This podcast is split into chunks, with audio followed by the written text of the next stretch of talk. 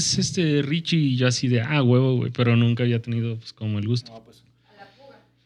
A la puga. A la puga. No, pues eh, huevo. Espuma con la chela. neta, ese lo aprecio y venir a hablar. de- La temática que me vendió el puga es de, de- de hablarle a la banda que no. Que no sabe o que va empezando. Eso me emocionó más cabrón, güey. sí. Yo personalmente, no sé ustedes que también tienen la experiencia de docentes. Darle clases a alguien que no sabe a veces llega a ser más satisfactorio que darle a alguien que ya sabe. Sí, Sí, sí. sí. Lo que- porque el, el pedo de la gente. la tacita que llena que les Sí, exactamente. La tacita llena, ese. Sí, que llegan así como viéndote así como, ¿y ahora qué, no? Y otra banda dice como, ¿y ahora qué, güey? No mames, ¿qué, qué, qué vamos a ver hoy? ¿No? Bien emocionados, güey. Las tazas. Yo, cuando menciono esto de estos güeyes de las tazas llenas, es la clase de persona que cree que ya sabe hacer las cosas y se ofende cuando tú tratas de modificar esa Ajá. información. Sí, se güey. supone que si vas a una escuela, pues tienes que ir con la disposición de aprender, güey. Si no, ¿qué chingas vas, güey? O sea, no, no vas a ir a, a enseñarles a todos en la escuela, Que ya soy verga, güey. Pues no, güey. Perdón, Nada más, pero de ahí en fuera, si se la No. quiere rayar a alguien, hay pedo. No, y, y- y yo por, por- porque creo que resta a veces cierta formalidad. Se me salió y lo- no, lo quiero, esto es un ensayo. eh, no lo quiero hacer. No estés grabando, güey. No, y si está grabando. No. No, estaría chido la salecita. Esta, de hecho, como no es la oficial, si la voy a quitar o les gusta a ustedes. Este, Mami. creo que no se ve en el cuadro completamente, ¿sí? El, la botella. Discúlpame, cabrón, el botón. No, no hay pedo. Pero de ahí en más lo que tú quieras decir, mi Richie, con groserías, sin sin, pedo. groserías. Unas leves, unas leves, siéntete, no. Siéntete en confianza, A huevo. cotorreando. Sí, lo entiendo, pero quiero, quiero, como no, como quiero, Claro. no quiero pensar que vamos a, a dirigirnos a personas de diferentes ideologías, güey. La neta es que no quiero que alguien Claro, lo más este políticamente corre- correcto. Exacto, Claro. exacto. Posible. Como tú, entonces, como tú te sientas este, Agra- gusto, aprecio, sin pedo, ¿eh? Claro. Si se me sale y no es tan grave, no hay pedo. pero si diga alguna mamada, ah, vamos a editarlo. güey, ¿no? Así, bueno, va. ¿Están ready? Sí, Entonces, es sí. sea así cero filtro. Bien, Venga. entonces, va. Bueno, buenos días, tardes, noches. Bienvenidos a un capítulo más, un episodio más de su podcast Desde Arriba. El día de hoy eh, tenemos el gusto, con mezcal y todo, de que la estrella de nuestro show sea el maestro Richie Estudillo. Muchas gracias, carnal. Richie, bienvenido. Eh, señor Puga. Por cierto, antes que nada, personajazo. maestro Gracias, Lo conocí Trajo su bajo y todo, rato, ¿eh? Trajo su bajo, completamente comprometido aquí con nosotros. Y... Una persona profesional. Ahí se ve el Sí, profesionalismo no, del que neta, estuvimos hablando, gracias por güey. estar aquí, hermano. No, gracias a ustedes por el espacio, por el tiempo, sin pedo. Venía a chelear. Yo traje el instrumento únicamente para si en algún momento de la plática necesitamos, vaya, apoyar, Musicalizar. musicalizar, dramatizar las escenas. Claro. Me gustaría complementar Si, con lo que hago. si, si Puga empieza a decir, a algo triste, agarramos. Ah, oh, por Ay, supuesto, por así supuesto. cuando yo quise ser bajista, pero me lastimé la mano, ¿no? Edgar Reza siempre. Sí, me Edgar Reza me cabuleó y me dijo que no, que no podía tocar el bajo, pero bueno, ya, este, poniéndonos un poco. Eso se está grabando, esto se va a quedar No, editado. ya es grabación y esa anécdota va a salir Saludos, ahorita. Edgar Reza, lo quiero Saludos, mucho. Edgar. te extrañamos. Sí se lastimó. Ey, tú te Edgar, Edgar. Bueno, pero ya entrando, entrando en tema, este, Richie, cuéntanos un poquito de ti, este, qué es lo que haces, a qué te dedicas. Pues yo me llamo, como, como ustedes lo comentan, Richie es mi nombre que he adoptado para las redes, pero realmente soy pues, Ricardo, Ricardo Jiménez. Estudillo es el apellido de mi mamá. Y decidí eh, adoptar ese nombre porque, pues, Ricardo se llama mi padre y quise también implementar el apellido de mi madre Claro. en el mío. Entonces es valiosa para mi desarrollo y creo que se merecía un lugar. Entonces decidí por eso denominarme Richie Estudillo. Cualquier 50-50. persona que me conoce de años sabrá que soy Ricardo, Ricardo Jiménez, como ustedes me quieran decir, pero ese es el, de- el nombre que decidí adaptar para mis redes y todo Qué eso. buena técnica de juntar los nombres de los papás, ¿eh? De hecho, yo como...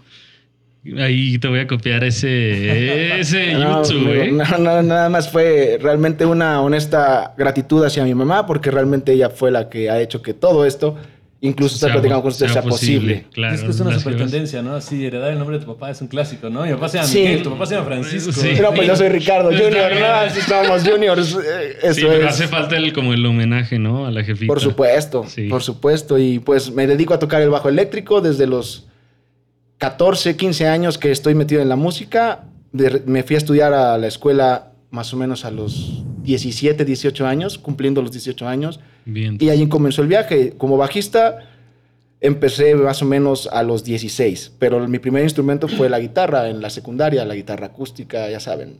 Sí, en el taller, truco, ¿no? el taller del viernes. Simón, Simón, ¿no? La prepa de que ah, vamos a sacar la rondalla, ¿no? Y así, Algo así. Artísticas, artísticas. ¿Qué quieres? Mis amigos se cambiaron de clase, yo decidí tomar la misma decisión que ellos. Una guitarra Jom de color negro, muy bonita, que yo escogí en Soriana, no sé, su tienda de, de confianza. Increíble. Patrocínenos. Güey, increíble, mi Jom negrita. Y pues empecé, no me llamó la atención en nada, no hacía nada en las clases, pero como platicábamos, mi primer acercamiento de por qué decidí tocar música pasó cuando uno de mis compañeros, al lado de mí en la clase, el profe podría estar apuntando cualquier cosa y yo no presté atención, pero uno de mis amigos tocó el intro de la canción Other Side de los Red Hot Chili Peppers.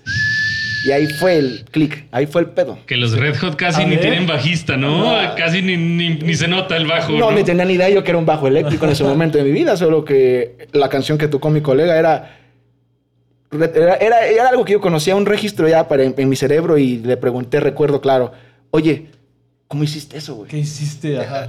Es que ¿Es magia? esto es, esto, es, esto es para mí muy, muy cabrón.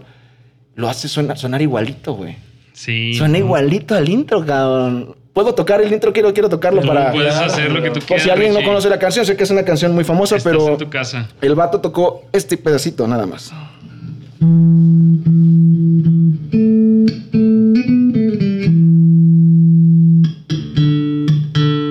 Me acabo de remontar a la secundaria y sí me hubiera cagado así, durísimo. Ah, ¿qué es eso? Ajá. No, fue aten- totalmente mi atención. Oye, carnal, enséñame eso. O sea, y horas desde el momento en el que no latinas a la cuerda, todos los que hemos tocado un Claro, La instrumento. coordinación, ¿no? Que dices, ah, ¿por qué no funciona? ¿Por qué trastea, no? Y Tú pegándole bien to- duro. tocas una toca y, y el dedo en otro lado y puta, el, el, batalla, el batallar hasta yo llegar a empezar a desarrollar acordes, empecé a preguntarle a mis compañeros. Justo complementó con mis clases de música de flauta. ¿Alguno toca flauta? ¿Conoce? Claro. sí, bueno. Sí, en la, en la secundaria. La, la- la- clásico. la mamá esa de la flauta dulce y me di cuenta, uno de mis compañeros, Sergio Checo, se echaba las de Bling en la flauta, vato. Ah, ¡Ah, güey!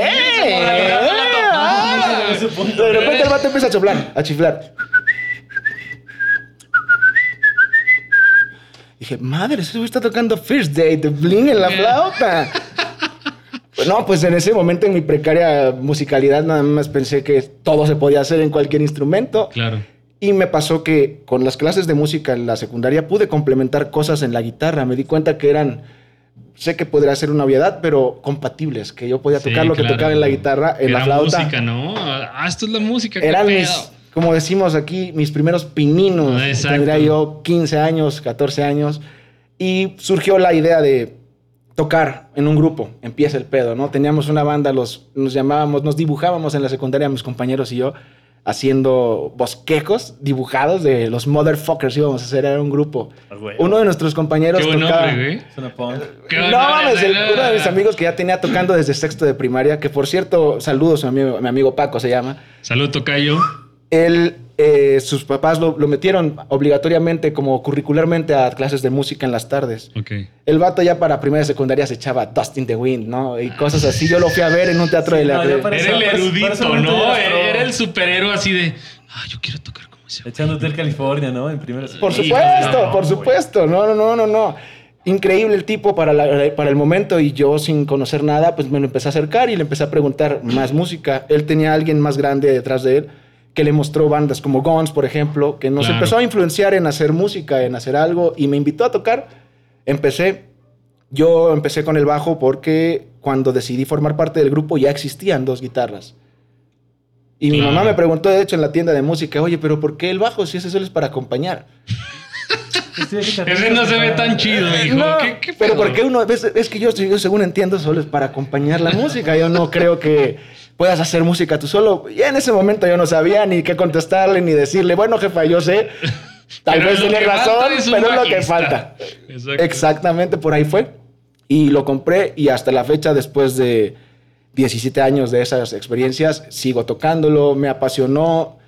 Hoy en mucha confianza les quiero comentar a todos los que estén a punto de iniciar que cualquier instrumento es Completamente Claro. válido. válido y que, ni que si te gusta la música no va a tener nada que ver el instrumento que utilices. Va a ser, diría Les Claypool, un gran bajista de la banda Primus, eh, que si el crayón de colores que te toca es el bajo, pues ese uses. Solamente Claro, vas es- a colorear, ¿no? Sí, realmente Va a ser tu es- herramienta al final del día, ¿no? Solo me voy a expresar, no necesitas otra cosa. Yo hoy lo comprendo y con mucho cariño regreso al pasado y pienso si hubiera sido pianista, seguro lo tocaría al mismo nivel que puedo tocar el bajo o Claro. tocaría saxofón de la misma manera. ¿Por qué? Porque eso sí me di cuenta tarde, ya años después les platicaré, que me encantaba la música y no el bajo en sí. O sea, a mí lo que me encantaba era el rollo de Sí, tocar. claro, andar encontraste, ahí, ¿no? encontraste el medio. El primer medio que se te presentó fue el que se quedó, ¿no? Ese era el Igual, instrumento. yo estoy completamente seguro de que muchos bajistas pasaron como por esa historia en la que Sí. dijeron, güey, ¿cómo tocaste el bajo? Es que ya había guitarros, ¿no? Y me tocó en mi bandita agarrar el bajo y después terminó siendo como mi onda, ¿no? Fíjate, yo voy a contar una historia aquí. Este, con la primera banda que yo toqué, eh, ellos eh, ya habían hecho una banda antes, estaban creo que en la primaria esos güeyes, ¿no? Y dijeron así como que, güey, hay que hacer una banda, ¿no? Hicieron una banda y ¿sabes cómo escogieron o cómo le tocó a cada quien su instrumento? ¿Volado? ¿Tazo? Oh, Casi volado. Tazos podría ser. Es una.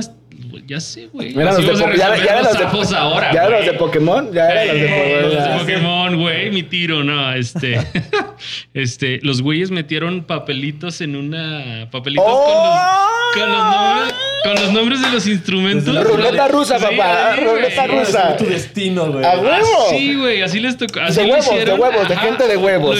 Así de que quieres o no quieres, güey. Si quieres, te vas a rifar. Y por ejemplo, eh, en esa banda estaba, por ejemplo, el bajista que no me quiso prestar el cable, güey. Mi primera tocada, pero eh, eh, digamos que es como dices tú, es la crayola que les, que les tocó, ¿no? O el color que les tocó y son personas que se, que se dedicaron a la música o que hicieron música en su tiempo, que siguen haciendo, no estoy muy seguro, pero demostraban esa pasión, ¿no? Independientemente de que el papelito que sacaron, pues muy probablemente no era el que querían, ¿no? Pero fue la música en sí, ¿no? Exacto. Y al final está chido que todos se quedaron así como con, con el papelito, ¿no? Dijeron, cámara, me la voy a rifar porque así quedó en este papelito y es Sí, trato así. estoy comprometido, Ajá. ¿no? Y ya cuando te comprometes de morrillo, De te huevos. comprometes. Es de no, no, huevos. No, no hay este, Sí, así sí, como mo- medias Mis tintas. compas, mi compa Jorgito me dijo que voy a ser baterista y me tocó la batería, jefa, no hay de otra, ¿no? O te escogen, ¿no? Así como en South Park, güey. No, increíble capítulo, excelente para las nuevas generaciones que no lo han visto. Sí, ahí. Busquen a Token tocando el bajo. Sí. Así le pones en YouTube, Token toca el bajo. Y, y su historia, y ahí van a saber que si les toca, les toca. Entonces, mi Richie, platícanos un poquito a qué te dedicas actualmente. Sabemos que a tocar el bajo, obviamente, pero ¿en qué te estás desenvolviendo? Me desenvuelvo actualmente, produzco música original para mí y para algunas otras personas que me tienen la confianza de ayudarles. Eh, doy clases en línea por debido a la pandemia. Esta situación ha hecho que Sí. necesitemos adaptarnos putazo, a nuevas ¿no? cosas. Claro. Eh, doy clases en línea y definitivamente pues a estudiar, a tratar de prepararme más, porque definitivamente la música desde donde empieza parece muy claro, Es pero a donde vamos, a no donde sabemos. vamos no es un lugar medible o alguna situación que pudiéramos decir cuando te, por ejemplo, te gradúas, como esta anécdota que platicábamos previo.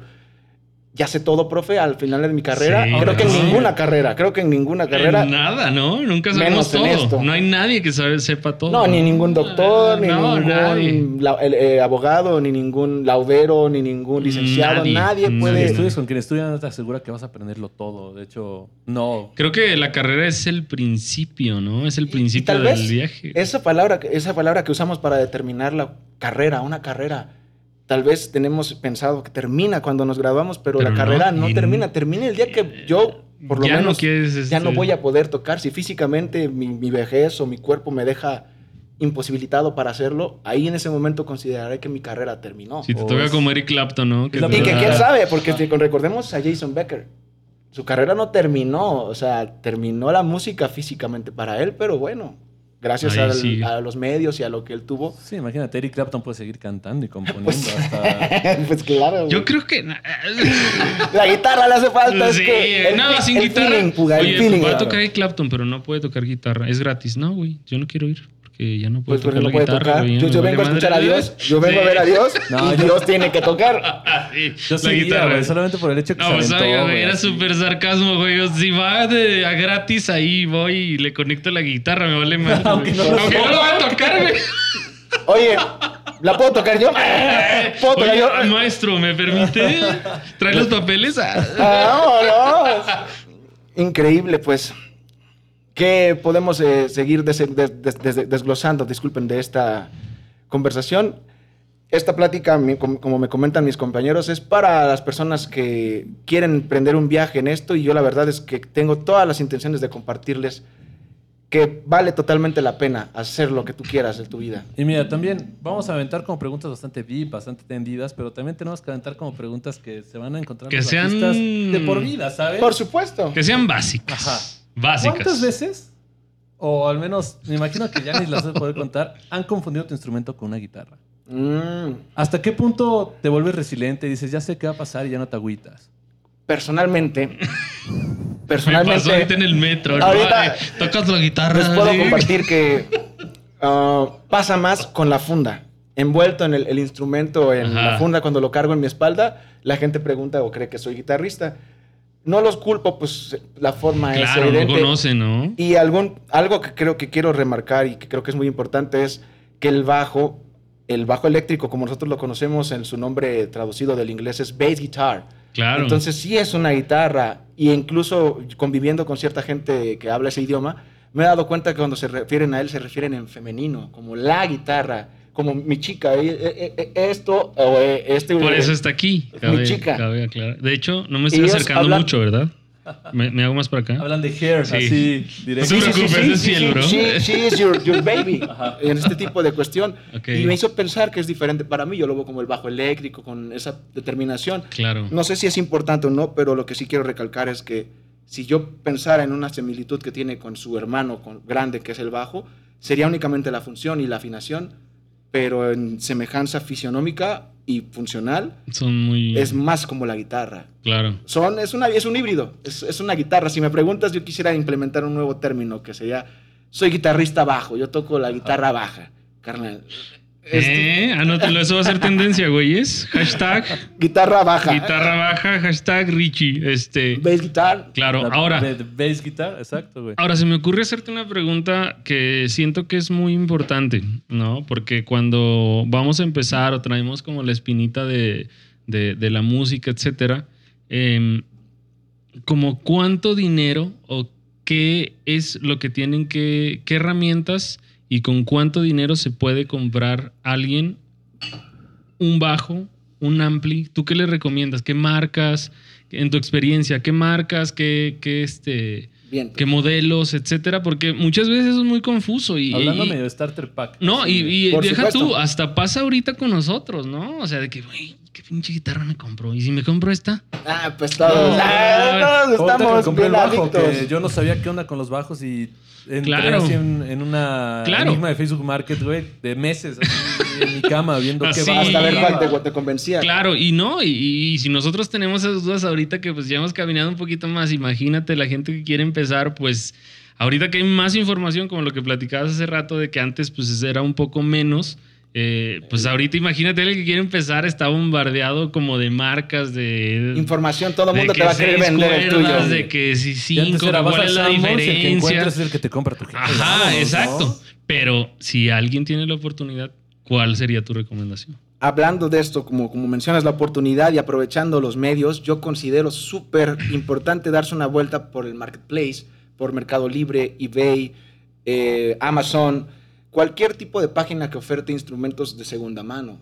Reverb, es, eh, eh, todas, todas esas páginas que estoy mencionando ya mandan a México con un costo de envío, obviamente, pero que puede ser que no tengas en tu casa. Eh, me refiero a un instrumento japonés que venga desde Japón.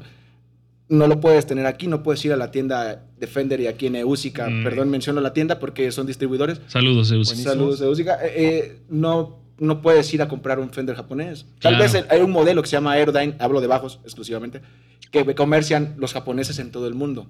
Pero hay instrumentos específicos que no puedes adquirir y si, bueno, es muy específico tu gusto, deberías darte una vuelta. Respondiendo a la pregunta de para un starter pack, También recomiendo la segunda mano. ¿Por qué? Porque es importante darnos cuenta de si nos va a gustar algo. Yo cuando era morro, Claro. mi jefa no me quería meter a karate porque decía que yo iba a dejar el del karate y el, do- el doggy como el- la, la ropa a los dos, tres días y ya no quería que lo usara. Y sabes que al rato tengo que ver dónde lo tengo que vender Sí, no. porque no lo vas a usar. Entonces, es un, claro, es un uniforme, es como todo, una inversión. Y si no estás muy seguro, te aconsejo, presupuestos, me, dije- me decías del precio. Hay instrumentos, si te buscas muy bien, a partir de los mil, mil quinientos pesos. Estoy hablando de segunda mano. Claro. Y con una manufactura eh, probablemente asiática o de no muy buena calidad. No quiero hablar que todos los instrumentos sean malos, en Asia, No, no, no, ni que todos los instrumentos Sean buenos, buenos en, en- Estados Unidos o Claro, en países claro. de primer mundo. Sí, pero compras un instrumento de ese rango y te permite ya, ya que lo tengas, darte cuenta de si sí o si, O o si tu jefa lo tiene que vender, ¿no? o si va a tener que haber problemas luego. Uh, me pasó como en el karate otra vez. De hecho, era taekwondo, mira. Era el taekwondo, el modo kwan. Eh, no, bueno, entonces creo que es muy, muy importante asesorarse con alguien. Si tienes algún primo, hermano, vecino, conocido, familia, cualquier persona que te el pueda primo del orientar. amigo y todo ese cotorreo, ¿no? Exacto, de or- orientarte así como, por decirlo, con un coche, con la mecánica que luego no sabemos, Claro. que te, te asesoren a comprar algo. Y yo abiertamente a cualquier persona que se dirija a mí después de esto que estamos armando, con gusto te digo lo que yo conozco. Busquen a Richie para consejos, para clases y para el mezcal. Él puede ser su tío músico que les aconseje comprar. Ah, exactamente, ¿verdad? exactamente, ¿eh? Puede serlo. no- Mezcal Ahora, y todo. todo, mezcal y del mezcal está, mira, cierto, es un ¿no? mezcal true, completamente, cierto, true. A ver, Hablando espérame. de publicidad, cuéntanos un poquito acerca de este mezcalito que nos trajiste. Está Sí, Este sí, sí, mezcalito- se ve, este se ve mezcalito es- preciso. El que toma el padre de mi novia es, es, es una- un destilado artesanal que hacen en Guerrero y es la botella directamente, no de la suya, su dotación, pero sí directamente del proveedor que va ahí con él. Órale. Es un mezcal artesanal completamente natural, de un maguey que se le llama cupreata, A lo mejor me voy a ver muy pinche inmenso, pero esto es una, una jícara. una jícara. Así, así, de hecho la palabra, En si nosotros Zacatecas no hay del- jícaras. La jícara creo que se le conoce así en todos lados, pero el árbol que da estos frutos sí se llama jícaro. O sea, en serio, esto es... Yo, para mí también es nuevo. La, eh, mi, mi chica... otras ramas, porque por ejemplo en portugués la palabra jarra es de Ah, ma maestro. Xícara. Maestro, muchacho. Ilústrenos, por favor, maestro. Gracias por su Contenedor de líquidos. Por supuesto. almanez- Y almacenador. Y estoy seguro, yo nunca he estado en Brasil, pero estoy seguro que su cultura es semejante. O sea, la Claro, naturaleza es importante. claro. No, para mucho, ellos. mucho, muy importante, ¿no? Y, Y- ahora, este, perdón que te interrumpa. No te preocupes. ¿Cuál fue tu primer bajo? Ah, ¿verdad? Increíble Tu, pregunta. pri- tu primer bajo, ¿cómo lo compraste? Aquí, aquí. ¿Cuánto te costó? ¿Cuándo lo vendió tu mamá? ¿No es cierto? No, yo lo vendí. Yo lo vendí. güey. Soy... Eso está ah, bien culero. voy a vender tu primer guitarra. instrumento. Voy a usar una palabra que, que mi madre ha usado. guitarra. ¿Qué, qué, perdón? Hablando de una guitarra de la que hablamos en el primer Su podcast, primer de mi guitarra, primera guitarra ¿verdad? eléctrica, me la robaron. Oh. Ah, la prestaste. Sí. Ese es tu que, que Entonces no la prestó. Ah, la prestó, la regaló. No, perdón. Funcionó. Hay cierta edad, yo no quiero hablar por todos, hablo por mí, en la que cuando uno presta cosas, Ya no No a regresa. regresar. Sí. yo también pe- pedí prestados tenis. Pido disculpas, Rubén. Mi amigo Rubén, si lo ve, él sabe. Rubén, luego te lo regresamos ahí. a ver Él lo qué- sabe perfecto. Patinábamos, yo patinaba, hacía el skate. Entonces era una de, una de hacer mierda los zapatos. Sí, man. De locos. Entonces, según yo iba a ir a una cita, oye, Ah, préstame Rubén, tus tenis, ¿no? presta unos tenis. Y era- no- no y al rato escondiéndomele. No mames, Mal. Rubén. Así, ¿no? Mal, mal, Rubén, te los debo. Pero a- algo así pasa con los prestados, con las cosas prestadas. Sí, pero solo a claro. cierta edad ya a mí me, me Sí, cambié. lo- Ah, me cambié. después, pero pues pasó. Bueno, pero cuéntanos tu primer bajo entonces. Mi primer bajo ah, fue de una empresa indonesia de nombre Cort. No sé si hoy Cort. día conozcan la Sí, marca. súper Cort sí, es Cort. Una, eh, una, una versión en corto de la palabra Cortec, que es la empresa que fabrica en Indonesia instrumentos para, digamos, la versión económica de Fender, que es Squire. Si tú compras un Squire o una guitarra Cort, eh, perdónenme lo que les voy a decir, solo es lo que yo he aprendido y he descubierto. Es la misma guitarra. Probablemente tenga especificaciones únicas de Fender, porque son los que dan la licencia para fabricar ese instrumento, pero Son La- la, la hacen en la misma planta, la hacen en la misma planta. Incluso las pastillas asiáticas, no recuerdo ahorita, G&G es el nombre de la marca que hace las pastillas de casi todas las guitarras asiáticas. Tú puedes comprar un instrumento Yamaha eh, fabricado en Indonesia, en este- del país que hablo es Indonesia, eh, y puede haber, las pastillas van a decir fabricadas por G&G, que es un fabricante indonesio, y esas mismas pastillas las hacen En muchas marcas. en otras marcas más.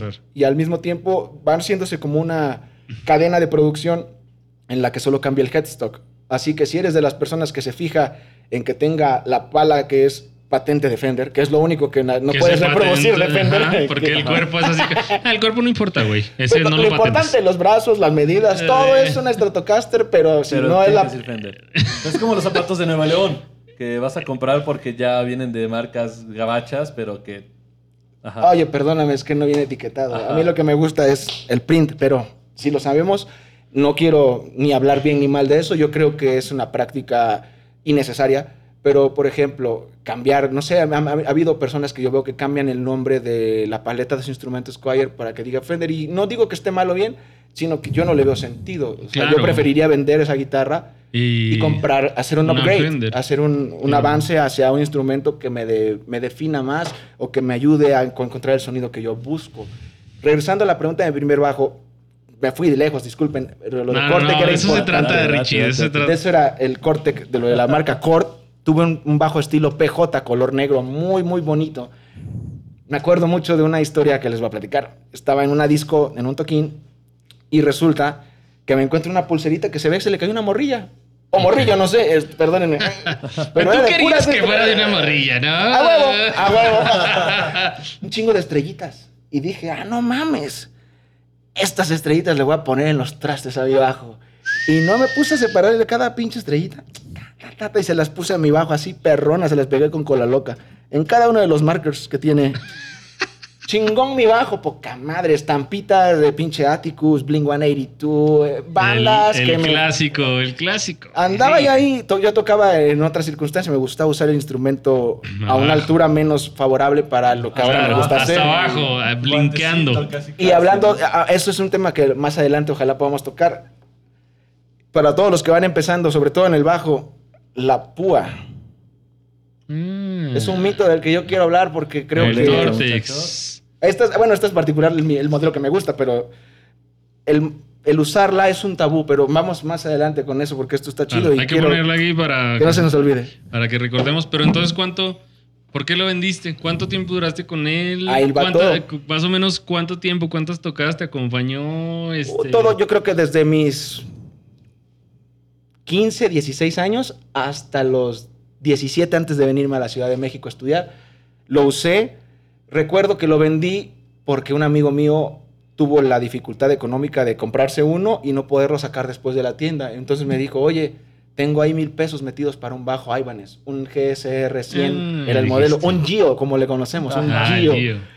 Y dije, va, pues, si solo faltan mil varos, yo según en aquellos años quería hacer un upgrade. Para ser honesto, mi bajo Cort era de mucha mejor calidad Que que, el. Ibanez chino. Y no porque los chinos hagan malas cosas, no quiero hablar mal de nadie, pero estaba más chido mi bajo Cort. Sí, tu Pero, pues, el de cal, toda esa parte Todo que el- te mueve, claro está. Lo fui a rematar en mil varos. Ajá. Lo fui a rematar en mil varos a un amigo que también tocaba, que quería empezar. Toma, dame mil varos. Con esos mil yo fui a liberar el otro bajo de esta tienda en Coatzacoalcos y me lo llevé en un bajo Gio color azul. Ah, en este caso la configuración ya era de Precision Base, solo tenía una pastilla aquí al medio. Quiero platicar de eso por si alguien quiere como ver qué Perfecto, onda de, de qué instrumento escoger. Va, vas a encontrar Ah, y con diferentes esta variantes. chica que traes, pues sí. Las Hay que, enseñar, hay que las trae todas, viene bien armada. Mira, tenía una pastilla únicamente en el lado del puente. Dependiendo del estilo de música que uno busque ejecutar. En aquellos momentos de mi vida yo no sabía qué estilo de música buscar ejecutar. Yo solamente tocaba con mis amigos punk rock. Era la sí, música que nos gustaba y usaba la plumilla, por eso fue lo de la plumilla. Entonces, el bajo cambió a la configuración, era un bajo más sencillo con una pastilla. Desde ahí me empecé a dar cuenta y ahí me empecé a descubrir yo como persona, como músico. Dije, chale, creo que me gustaba más mi otro bajo, ya lo vendí. Y sí, Ah, güey. Y ahora, pues a usarlo un rato, porque se supone en esos momentos de mi vida me tragaba la de, pues me costó más caro. Claro, Está sí, más sí. chido. No, Ah. es que ese es de 6 mil baros. No, y co- costó en aquellos años, estoy hablando en 2006, 2007, me costó dos mil pesos, dos mil cincuenta pesos. Ahora, Richie, platícanos un poquito como cuál es la diferencia entre una pastilla y otra al momento de, Oh. de interpretar. Así como cuál es la ventaja, la desventaja. Digo, ya que traes la chica, pues tenemos que Está hablar de excelente, ella, me güey, encanta, que bueno, pues, esa era la, la- la intención de traerlo, pero para resumirlo, un micrófono o dos, yo no sé si todo el mundo entendamos lo que es eh, un fonocaptor, pero al tenerlo en una posición, si yo le hablo aquí, no sé si se aprecie, se escucha diferente a si le hablo por aquí, Claro. o si le hablo aquí. Sí, ¿no? Ya Perdónenme, no- lo voy a hacer más claro con el bajo ahorita. Hazlo, tú hazlo. Están aquí las dos pastillas al mismo volumen. Voy a usar el primer fonocaptor que tengo más cerca del, del brazo. El sonido es, es más grueso, más, Claro. más agresivo, más grave. Y voy- ahora voy a usar mi otra pastilla o fonocaptor que tengo en la parte del puente. Va a ser más delgada. Sí, claro. ¿Cuáles son las ventajas o desventajas? Creo que no hay una como tal. Yo personalmente gusto de tener las dos opciones, pero el, el bajo que por excelencia ha reinado hasta- desde industria. 1950 hasta, Hasta la la, época actual es el Precision Bass y solo tiene un fonocaptor en la parte media. Ok. Es este sonido, digamos muy, digamos muy, muy, muy, muy parecido a esto. No es lo mismo, pero muy semejante a este ruido, a este sonido.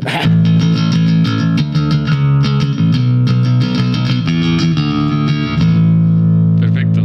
Entonces Perfecto. es un sonido como clásico, si te gustan los Sex Pistols, si te gustan los Ramones, o, o bueno, voy a hablar de Blink, eran los que me gustaban, a mí los que me tocaron, los que me tocaron a mí. Sí, claro, claro. Sería Entonces, esa cuestión. No creo que haya una Ventajas o ventajas o desventajas, pero sí considero que pienses, si vas a comprar algo, qué es, lo que, qué es la música que te gusta y ver. Es una artimaña, podría sonar para la mayoría de músicos experimentados medio random, pero una buena artimaña para mí es ver lo que usan los, los que te gustan, las personas que te laten, tus se ídolos. los, se Siempre hay los dije, razón, o se sea, los dije el primer capítulo. O porque se las acomodaron, pero al final te das cuenta que sí hay un patrón, ¿no? Claro. O sea, dices, ¿por qué todos los Sí. agarran rolas, este, guitarras con humbucker? Posiblemente ni siquiera sabían que la humbucker tenía como ese poder. Y Por la- desarrollaron ese sonido de manera como. y les gustaba y después las personas, o sea, como las Y de manera inconsciente, ¿no? A Puede ser que Hablando, desarrollaron eso, el eso que mencionaste del humbucker, eh, seguramente tiene una explicación en el, en el ruido. Una single coil con distorsiones tremendamente más ruidosa. Yo no soy guitarrista, hablo con mucho respeto para los que lo hacen, pero una, una dual coil o un, un humbucker como lo conocemos suele ser más silenciosa. Y para Claro. las distorsiones, ah, los high gains como le llaman, Sí, pues son las chidas. sí, Imagínate, como- un ingeniero se da cuenta de eso, alguien que está vendiendo eso y dice, vamos a ponerle picos porque les gusta tocar estas cosas con esto. Y después otro vato compra una guitarra con picos y ahora... Pero espérate, si luego les ponen picos ya viene picuda y luego le pones estoperoles de picos más cabrón. O sea, tú quieres que esté picuda. Y Sí, traes el sí. cinto de picos y todo, saludos. Andas todo, picudo, sí, andas andas picudo. picudo, carnal. ¿Y cómo te sientes? Ah. Chulísimo. Ando picudeando, papá. ¿Cómo ando picudeando? Sí, sí. Perfecto. Entonces podríamos decir, tal vez, no sé, tú, tú, tú dime lo que piensas, pero podríamos decir que si tenemos dos pastillas o dos micrófonos, podría ser el sonido tal vez un poco más versátil. Por supuesto, eh, mi visión es esa. Eh, es más, más orgánico para acercarse a otros estilos de música. Yo tuve, si podemos, no, sé si hay tiempo, quiero platicar Sí, rápido una claro, experiencia. todo el que quieras. Date. Compré un Music Man. La, la primera vez que yo tuve la posibilidad de comprarme un bajo, eh, Smiley de uñitas. déjame echarle salecita. la primera Échale vez, Music Man aquí al podcast, por favor. por favor, Ah, un Ernie Ball Music Man. Ernie Ball, así, ¿no? Para la primera vez que, que tuve la oportunidad de adquirir un instrumento eh, de esa línea, en este caso me refiero a fabricado en América, Claro. en Estados Unidos, no borremos eso de América. Sí, América. Eh, Borremos, bo- lo editamos. eh, América. Bueno, compré un instrumento y me di cuenta, tarde me di cuenta, después de haber invertido en aquellos días en casa. ¿Puedo mencionar las tiendas sin pedo? Claro ¿Cómo fue, no? Sí, claro que sí. En Casa Bergkamp fui, lo compré a meses, me acuerdo. Fui, me ensarté ahí por 12 meses, creo, un instrumento de 24 mil baros.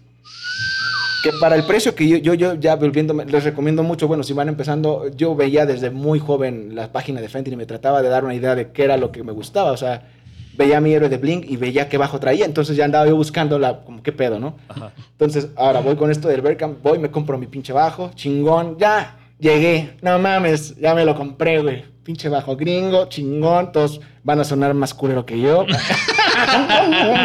Agarren, agárrense, perro. Agárrense, eso lo editamos, eso lo editamos. ¿sabes? Me imagino que has visto Ricky Morty. Claro que Cuando sí. le hacen el true level, que hace como una- un piso como con un nivel así como exacto. No recuerdo O sea, esa parte en qué ¿a qué te refieres? temporada. Es muy bueno porque, o sea... Ah, ok, un piso trae una obsesión, Rick, por, por querer que el piso esté perfecto. Y, y hace un piso como completamente nivelado y así el vato se... Este, este, este Morty se va así como super a la verga. Es como cuando te compras un instrumento nuevo que dices, güey, voy a experimentar así. Voy a re- lo veo mucho, me encanta Ricky Morty. Voy a regresar a, a- a ver ese capítulo porque no recuerdo la referencia bueno, y lo lamento, puga la verga. Eso también borrémoslo la verga. no lo Total que compré el bajo y tristemente No te Tristemente- convenció. pasaron meses, eh, hay algunos, eh, tuve algunos eventos, tuve tocadas y empecé a darme cuenta que yo, yo, yo personalmente, yo, yo, yo, no sé si todos los bajistas les pase porque hay muchos bajistas que usan bajos Music Music Man Man. y están increíbles, súper chido, pero me di cuenta que extrañaba el sonido de este micrófono, del micrófono del medio, del micrófono que está cerca Del brazo. y que incluso me di, me di tanta cuenta de algo en el que me gusta más el sonido de este micrófono que el de atrás. Entonces, no sé cómo explicarlo, pero el peso, si tú estás tocando, depende del estilo, si tocas música rock, o, eh, sobre, voy a hablar de una música en la que los graves necesiten ser enriquecidos. O El reggae, por ejemplo, Sí, música latina, claro. los graves deben ser el- gordos. Claro. Y esa pastilla no me proporcionaba esos graves. Ahí empecé a entender cosas que nunca me había preguntado. ¿A qué voy? Aunque yo, mi- mi- mi- el Music Man viene con un ecualizador. Para los que no sepan qué es un ecualizador, son, eh, es un equipo que puede manipular el Las sonido, frecuencias, las ¿no? frecuencias. En específico, Excitar o. excitar o, atenuar, cortar, o, atenuar. Si es, si es de Exacto. corte y, y- y bo- boost de cut, eh, de aumento y disminución, puedes hacer eso. El Music Man venía, que yo compré, venía equipado con tres bandas. Y yo me di cuenta que al incrementar todos los graves de mi Music Man, no conseguía el tono. De Del todos modos, micrófono. no, pues no, no estaba, no estaba el micrófono. Sea. No, y ahí empezó el furor. Acababa de vender. Yo, yo, yo usé mucho tiempo, nos saltamos un poco. He tenido diferentes bajos a, los, a través de los años los que les platico. He tenido 12 bajos diferentes. De los cuales conservo actualmente. bajos también. Aquí. De los cuales conservo actualmente 5. Ok. Pero toda esta historia me ha, me pasado, me ha costado, eh, voy a decirlo en- económicamente, me ha costado dinero cagarla de esa manera. No digo cagarla, si hubiera podido conservar. Pero es la experiencia, ¿no? Ya no, ya no te va a pasar otra vez. No, definitivamente ya sé que me gustan esos los micrófonos que van en el puente. O sea, definitivamente si compro un Music Man es porque quiero un Music Man y no estoy experimentando. Claro. Y seguramente lo compré de segunda mano, se los recomiendo mucho porque disminuye mucho el precio. Segunda mano, no pagas impuestos. No, y eh, eh, la talent moderada, Hackeando el el, papel. Exacto. so- un chorro de cuestiones Puedes regatear. Tienes una frase muy buena para comprar que es a la voz. ¿Qué significa eso? A la voz. Cuando estás regateando, tienes que dar con un precio un poco bajo y decir que los tienes a la voz. A veces se convencen, a veces no. ¿Qué significa la voz? No O sea, Aquí, o sea, pon, pon- pon un ejemplo práctico que te Eh, ha funcionado, güey. Cuando me compré uno, uno de mis controladores, primero tuve que vender. Uno, este, ¿eh? Uno de sus controladores. Que también échenle controladores aquí. Controladores, bro. controladores. También este, un vato me decía, oye, te vendo mi controlador a 3.400 pesos. Y le dije, tengo 3.000 varos a la voz. O sea, es como ya ahorita, güey. Oh, ya, Ah, ya. En diríamos Ah, aquí, yo no rico, chilango, pero en calor. Sí. En calor, exacto. Pues échalos en calor, en calor, papá. papá, en calor. O sea, puedes seguir negociando con banda. A la voz de yo- ya A la es- voz te doy 3.000 es- varos. Me dijo, va, te voy entalado así, 3.000 varos. A la Sí voz. recuerdo a mi mamá, sí recuerdo a mi mamá diciendo a la voz de ya, cabrón, Ah, ¿eh? exactamente. Eso es como- Con el bajo que compré, lo intenté. Me dijeron, güey, 5.500. Y dije, tengo 4.600 a la voz. Y me dijo, 5.500 porque me siguen ¿No? ofertando. Y le dije, 5.500, carnal. No te preocupes, voy por él. Sí, No, yo, yo me ofendo, eh, yo me ofendo. Ahí con los, en el low blow, en el, ah, en, la- en el mercadeo, no, me ofendo, ¿eh? Si te dicen a la voz, tú dices, pues ching. Sí, a la voz, pero depende de cuánto a la voz. Ajá, sí, claro, claro. Sí, sí, porque sí califico. Ya ves que puedes calificar hoy en el mercado. Claro. eh. ¿Sabes qué? Avienta bolas bajas. Ese güey Sí. quiere ganar. Sí, No, no, yo ¿quieres- siempre arriesgo. Y si me quieres dicen que sí, jalo. Si me dicen que no, digo, bueno, tu precio y voy por él, pero... Al- siempre para la primera tampoco Ajá. insistes, pero sí hay Sí, gente sí. que insiste. Pero bueno, si ustedes regatan y quieren comprar un instrumento, Facebook Market. Es también Utilicen a la voz. Nenis, punto Yo- medio, ya saben, todo, todo el De truco. los 67 instrumentos que tiene Puga, 40 se los compró a la voz. De ya. Exactamente, a la voz A la de voz. ya. Funcionó así. Bueno, perfecto, me parece perfecto la anécdota. Ahora, Richie, cuentan por ahí, o al menos eh, digamos que, ajá, dicen por ahí. Oye, podemos cortar, güey. Que miar, güey. Sí, claro, cortamos, cortamos, cortamos. Perdón, yo ya la cagué. No, no, no importa. No sé si sabes tú, Puga. Yo, yo fui cinco semanas. Yo no estudié ahí, güey. No, no, no, pero, o sea, no nos importa tanto que, o sea, que hayas terminado ni nada, güey. O sea, que nos digas tu experiencia, sí, Sino no, que nos cuentes tu experiencia, güey. O sea, porque mucha banda, y ahorita lo voy a volver a repetir. no nosotros. Ajá, güey. O sea, ¿cuántas personas, güey? O cuánta banda tiene esa oportunidad? Entonces, Seguimos continuamos. con el podcast. Y continuamos. Entonces, dicen por ahí, Richie, las malas lenguas, güey. Rumores. Ajá, exacto. Que tú conoces la escuela más famosa, prestigiosa, podríamos decirlo de alguna manera, porque pues la mayoría, la mayoría o muchos artistas muy reconocidos han pisado esa escuela. Esto es como John Claro. Mayer, Tom Como yo, es que ajá. güey, no mames, préstame la guitarra. Los Askis, güey, Yaguarú. A huevo, a huevo. Los meros chingones. Lo sacó. Este. Cuentan por ahí que tú tuviste la oportunidad de pisar Berkeley o de conocer Berkeley y por ahí un personaje que es como un héroe desde mi punto de vista. Si hay Guitar Heroes. Dios moderno del hay bajo. Bass Claro. Guitar Heroes, güey. Claro también. Y es uno de ellos. Entonces, cuéntanos sobre Berkeley. ¿Qué es eso? Berkeley. Para los, para los que, porque muy probablemente mucha banda no lo conozca. ¿Qué es Berkeley? Y cuéntanos tu historia. Bueno, ah, todo esto comienza ah, más o menos en el 2016. Eh, yo decidí tomar un curso que esta escuela, Berkeley es como, como comentan una escuela, una escuela que existe en Boston, que está, si entiendo bien, enlazada con el Conservatorio de Boston. O sea, es la misma escuela. Berkeley sería como la división de música popular, Popular. contemporánea. Claro. Y el conservatorio, incluso los colores son diferentes. El conservatorio es azul el- con blanco y Mierda, Berkeley es rojo con naranja. Es un naranja muy particular que con contraste blanco. así. Em, ¿Qué puedo decirles de esta escuela? Eh, ¿Cómo, yo cómo lleg- cómo llegaste primero? O sea, tomé un programa que se llama Berkeley Latino, que se organiza, si es, no me equivoco, se sigue organizando cada año en diferentes ciudades de Latinoamérica. México, eh, Bolivia, me- eh, será en Chile, en cualquier ciudad de Latinoamérica, en las capitales mayormente. ¿Cómo, ¿Cómo te enteraste? Perdón que te interrumpa. ¿Cómo te enteraste de eso? ¿Cómo llegaste a los Alportos? ¿Cómo, cómo llegaste? Oh. Exacto.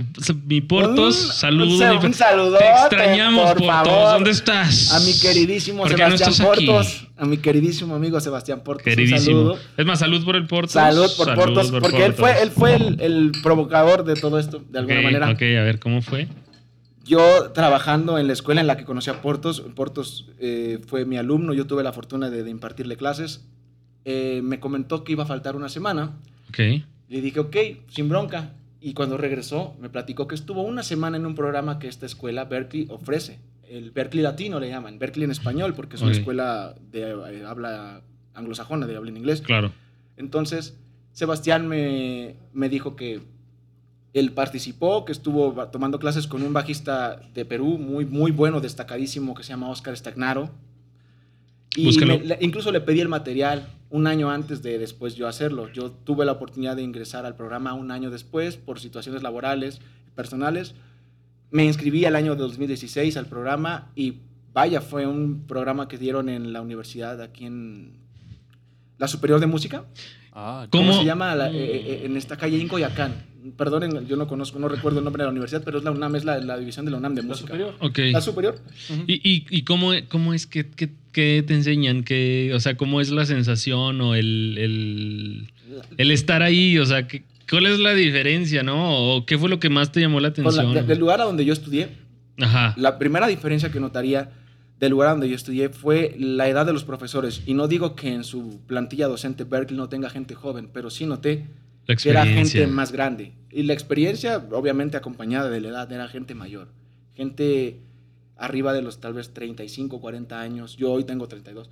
Eh, me, me gustó eso, me gustó la sensación. de Salud por los estar- 30. güey. Muchísimas gracias, hermano. Tú no, porque... ah, pero les digo salud Pero Por- que llegues, porque Todavía llegues. no llegas, pero te ves. Pero ya. Exactamente. Entonces ya este ahí. Eso fue el primer factor que me llamó la atención, la Claro. experiencia de las personas que venían, sobre todo que eran eh, bilingües. Ese es el pro, el- el- pro del, del programa, es que la gente viene y es capacitada a hablar en otros idiomas. Casi siempre son, plan- son profesores de la plantilla oficial en Boston, que dan clases en inglés y para la gente de todo el mundo. Estudien inglés. Vayan a inglés. Estudien Saquen su TOEFL. como- TOEFL. ¿Cómo se dice TOEFL? TOEFL. Sí, sí, la TOEFL. certificación. ¿TOEFL o TOEFL? Of English TOEFL. de Cambridge, cualquiera, esté en inglés. Estudien inglés, Australiano, si háblenlo como quieren. puedan. Simón. Como, Guachu, guatachu, coffee donuts y hay que hacerlo. que te des a entender, yo creo que es importantísimo porque, vaya, esta experiencia yo me la hubiera perdido.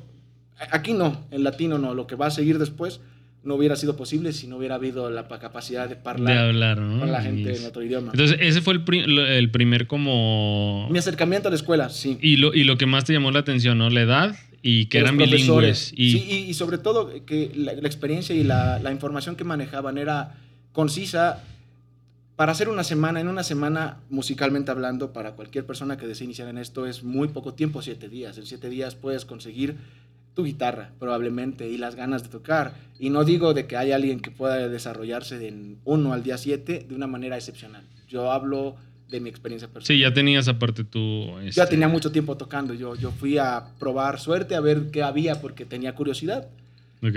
Y pasa que me ofrecen una beca.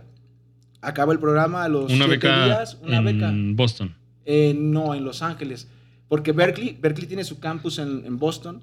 Sin embargo, hace programas también así como los Berkeley Latino alrededor de su, de su país, en Estados Unidos, en diferentes Ah, ciudades. O sea, son, hacen como así... Yo- como- yo lo veo más como un-. Ándale. Yo lo veo como un reclutamiento, como buscar. como Gringuino, ellos guarden el gringuino. Ahí va a aparecer un- Sí, no. una imagen que nos va a escribir Me gringuino. imagino que buscan así como talentos. de- Eso es lo que yo pienso, porque obviamente la gente más interesada es la que está más dispuesta a invertir Claro. en su educación. Claro que no es... y También... eh, No es, creo- nada, no es nada económico. No es barato este Berkeley, es así como yo creo que cuando lo investigué, eh, que también llegué aquí a la Ciudad de México, que- creo que eran como 40 mil pesos o algo así, pero al mes, ¿no? Es- Sí, es una situación Eres irracio- pobre si eres de la irracional. Salle, Estos güey. programas, el que hablo, por ejemplo, Berkeley Latino, más o menos te gastas Si vives en la del Valle, 500 no te dólares. gusta. Sí, si vives en Eso no se puede decir, güey. No, pero digo que la Sí se puede ¿eh? decir, si bien- Bueno, Claro. no, no, no, no. Si, tienes, si te sobran, si te interesan 500 Sí, dólares, puedes participar en el programa. Ese es el, pro- el precio prox que se da en todo el... a- Conversión a dólares a la moneda de tu país.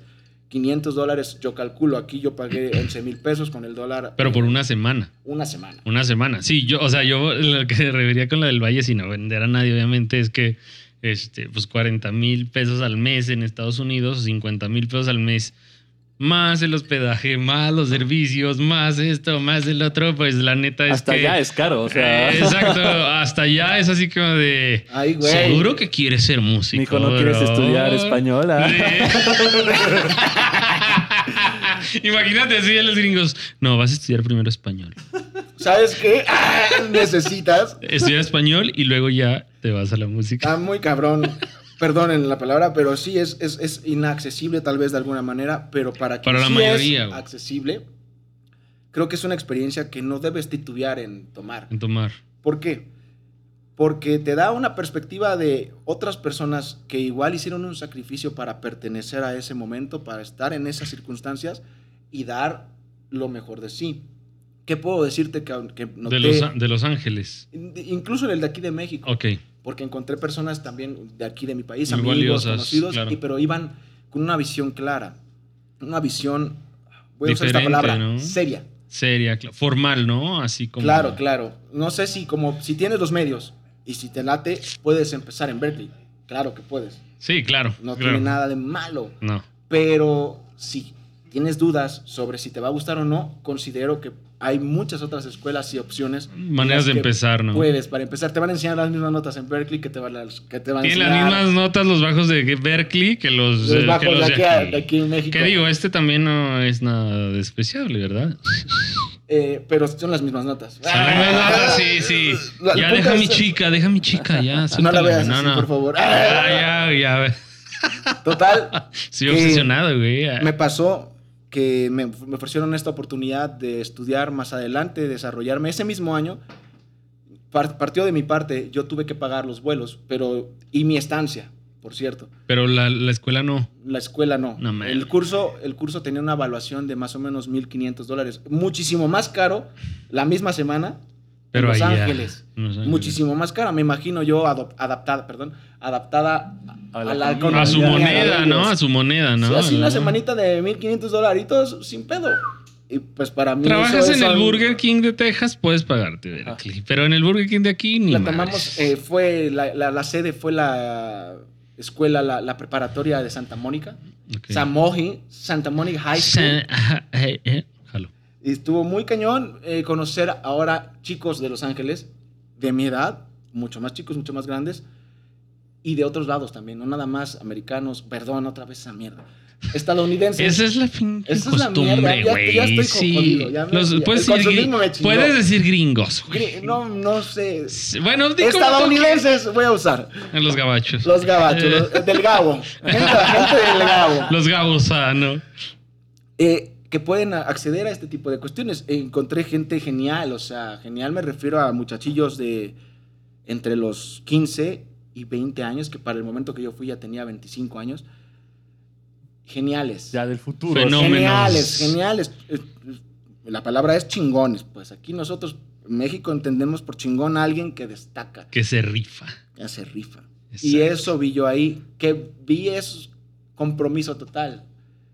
En las escuelas en las que yo llegué a estudiar aquí en México, vi esa carencia, vi el hecho de llegar a una clase y ver que mis compañeros no siempre estaban.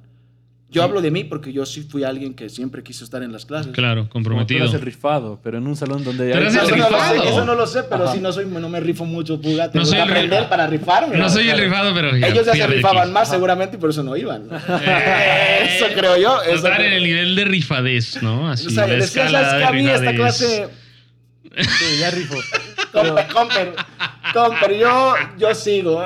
Y- Que, y- que vaya Richard a las clases. Eh, Ay, Richard, no. sí, porque yo no, yo, ya conozco Los Ángeles, hablo el Me inglés y imagino todo. pura banda así en el salón que es como súper, súper, súper- Increíbles compañeros. Quisiera mencionar algunos que hubiera espacio para platicarles y Claro, mostrarles el arte claro. de lo que hicieron. Claro, menciónalo, Richie, adelante. Ah, por ejemplo, Maron, una amiga, Maron, de nombre Maron, así como la novia de Krillin. Ah, jalo, eh. Saludos a No, Krillin. la, no, pero la, la que no era Krillin ya 18. creo que está muerto otra vez. ¿no? Increíble cantante, compositora, hay gente que, que- que estaba en otra como onda, o sea, en una onda que yo, a mi parecer, desconocía. Hasta desconocías, ajá. un compromiso de gente mucho más joven que yo, mayor al que yo había experimentado. Claro. Fue un parteaguas al momento en el que también me ofrecen de nuevo otra beca, pero ya esta vez fue para el año que provenía, ya no era para ese momento. A ver, pero ¿cómo? O sea, fuiste, la tomaste aquí la semana Ajá, y terminando te dicen, Richie, lánzate. eres suficientemente rifado para ir a Los Ángeles y no vas... sé qué hayan dicho, eso, eso, eso- No, no, yo, yo, yo estoy Ajá. interpretando, güey. O sea, yo no soy... Hablando. Ajá, yo no, yo no soy el maestro... Hipotéticamente sí, Exacto, sí hipotéticamente. ¿Sabes qué, Richie? El, el Richie es rifado y medio, entonces... Yo creo que... Vámonos, quiero, quiero vámonos mencionar para algo allá. aquí muy importante porque a las personas que estén viendo esto, quiero que sepan que cuando me dieron la mano y me ofrecieron la posibilidad de continuar mis estudios, no tuvo que ver con que, Richie, tocas increíble, carnal. Eres el mejor. Lánzate. Ok, Eso no pasó. Lo ok, que pasó fue lo mismo. Me dieron la mano, ok. tu actitud es muy buena y deseamos que continúes con nosotros. Ah, ahí, ahí creo que... En inglés, por supuesto, en inglés. En inglés- a ver, puedes O como yo a ver, vamos a, vamos, vamos a, vamos a probar este, los conocimientos de Puga. Vamos a ver si es cierto. ¿Cómo, cómo, le, cómo te dijeron? Tienes una muy buena actitud y por eso queremos continuar You contigo. have really good attitude, and that's why we want you to continue in this program. Oh, thank you. I'm so blessed with this. I feel really Cambiamos de happy. idioma, voy a salir del programa. fue, fue, fue la neta una super experiencia. Porque Perfecto. para mí fue una sorpresa, así como la primera vez de la beca fue una sorpresa. eh, no fue para mí esperado el hecho de que me dijeran, nombraron eh, las personas. No sabía que iba a haber premios al final del Ya, ya. programa. ok, entonces dan premios al final. Al final de cada ¿Y de, programa y dan de- y de premios. qué se tratan los, los premios? O sea, son ¿cuál- becas para continuar. Esos son los premios, programas. becas. Sí, sí, Entonces- becas entonces- De diferente valor. Del 100%, del 50%, del 30%. A ver, entonces, Ya, obviamente ¿hago? te dijeron, you are rifado and you got the 100% Rifado. beca. Rifado. Rifado. Are rifado? Rifado, please. And you got the beca. We are You got the looking, beca. we are looking Ahí aprendí esa palabra, scholarship. Ahí la aprendí. Oh, tengo un scholarship. Oh, wow. Oh, wow. Ok, entonces, a ver, si hago como el resumen, tomaste la semana aquí Claro, y al final quedan los premios, te toca a ti. me invitaron a. Scholarship. Ese mismo año s- no pasó ni, ni dos semanas y yo ya tenía que estar planeando mi vuelo a Los Ángeles para tomar Claro. a otra semanita. Ahora, vas a Los Ángeles, conoces a la novia de Krillin, termina esa, termina esa, güey, qué pinche privilegio conocer a la novia de Krillin. Era Este, solo su nombre, pero Ah, cantaba bueno. increíble, como me imagino que la novia de Krillin cantaba. Así bueno, debió cantar. Sí, güey, pues el pinche Krillin se moría cada episodio, güey, pues sí. Termina la otra semana Y y te vuelven a decir, ¿Más scholarship? o sí, Sí. ¿Y, des- y- y qué pasa después? Ahí sí no quiero mentir ni ser eh, hipócrita. Ya iba yo con una mentalidad de saber de que si regalaban cosas, me iba a rifar yo para conseguir algo más. Rifadeu, jalo. Rifaro. Refading. Refading. Refading. Refading. Jalo. Sí, por supuesto, ya iba ya más con esa mentalidad. Y quiero invitar de nuevo, a, como me lo han comentado, a todas las personas que vayan a empezar, que sí es un súper viaje, la neta, tratar de destacar para uno mismo. Yo no quiero decir que vayas y te pases, te pares en los pies de los demás, pero sí quiero decirte que te pruebes a ti mismo qué puedes hacer. Que te retes, ¿no? Que te retes. Claro. eso- eso- eso- eso- eso- Es lo de de ahí nace, de ahí nace. Y creo que es parte de ser músico, de ser, bueno, yo soy bajista, guitarrista, eres guitarrista. Guitarrista. Es parte de eso, es parte de ser trompetista, de ser saxofonista, Músico. de cantar, Probarte de ser músico, continuamente. probarte continuamente. Un examen en cualquier materia de toda mi vida, yo fui malo, es pésimo estudiante, en cualquier materia me hubiera dado miedo que me dijeran, un examen ahorita, pero si me pones un examen hoy, con mucho gusto lo hago. Claro. Y al momento, ¿no vas a estudiar? No, pues no. Porque un examen, hasta este momento de mi vida, con 32 años, entiendo que un examen es eso. claro, que tampoco representa lo que yo soy. Solo representa lo que en este momento sé. Claro, Lo y que ahora, después así, del examen margen. y que días después del examen vas a ser otra persona, Si- exactamente. Si eres listo, sabes que puedes revisar tu fe de ratas y saber, ¿sabes qué? La cagué en esto, pues aprender. Y el siguiente examen que me hagan, que aunque proba- probablemente no llegue, porque ya no sería un examen, si ya lo sabes. Claro. Ahora, ¿qué pasa en la segunda beca? O sea, que, que ahí, porque me imagino Ahí viene que lo bueno. me- que- ¿Conociste a Mil?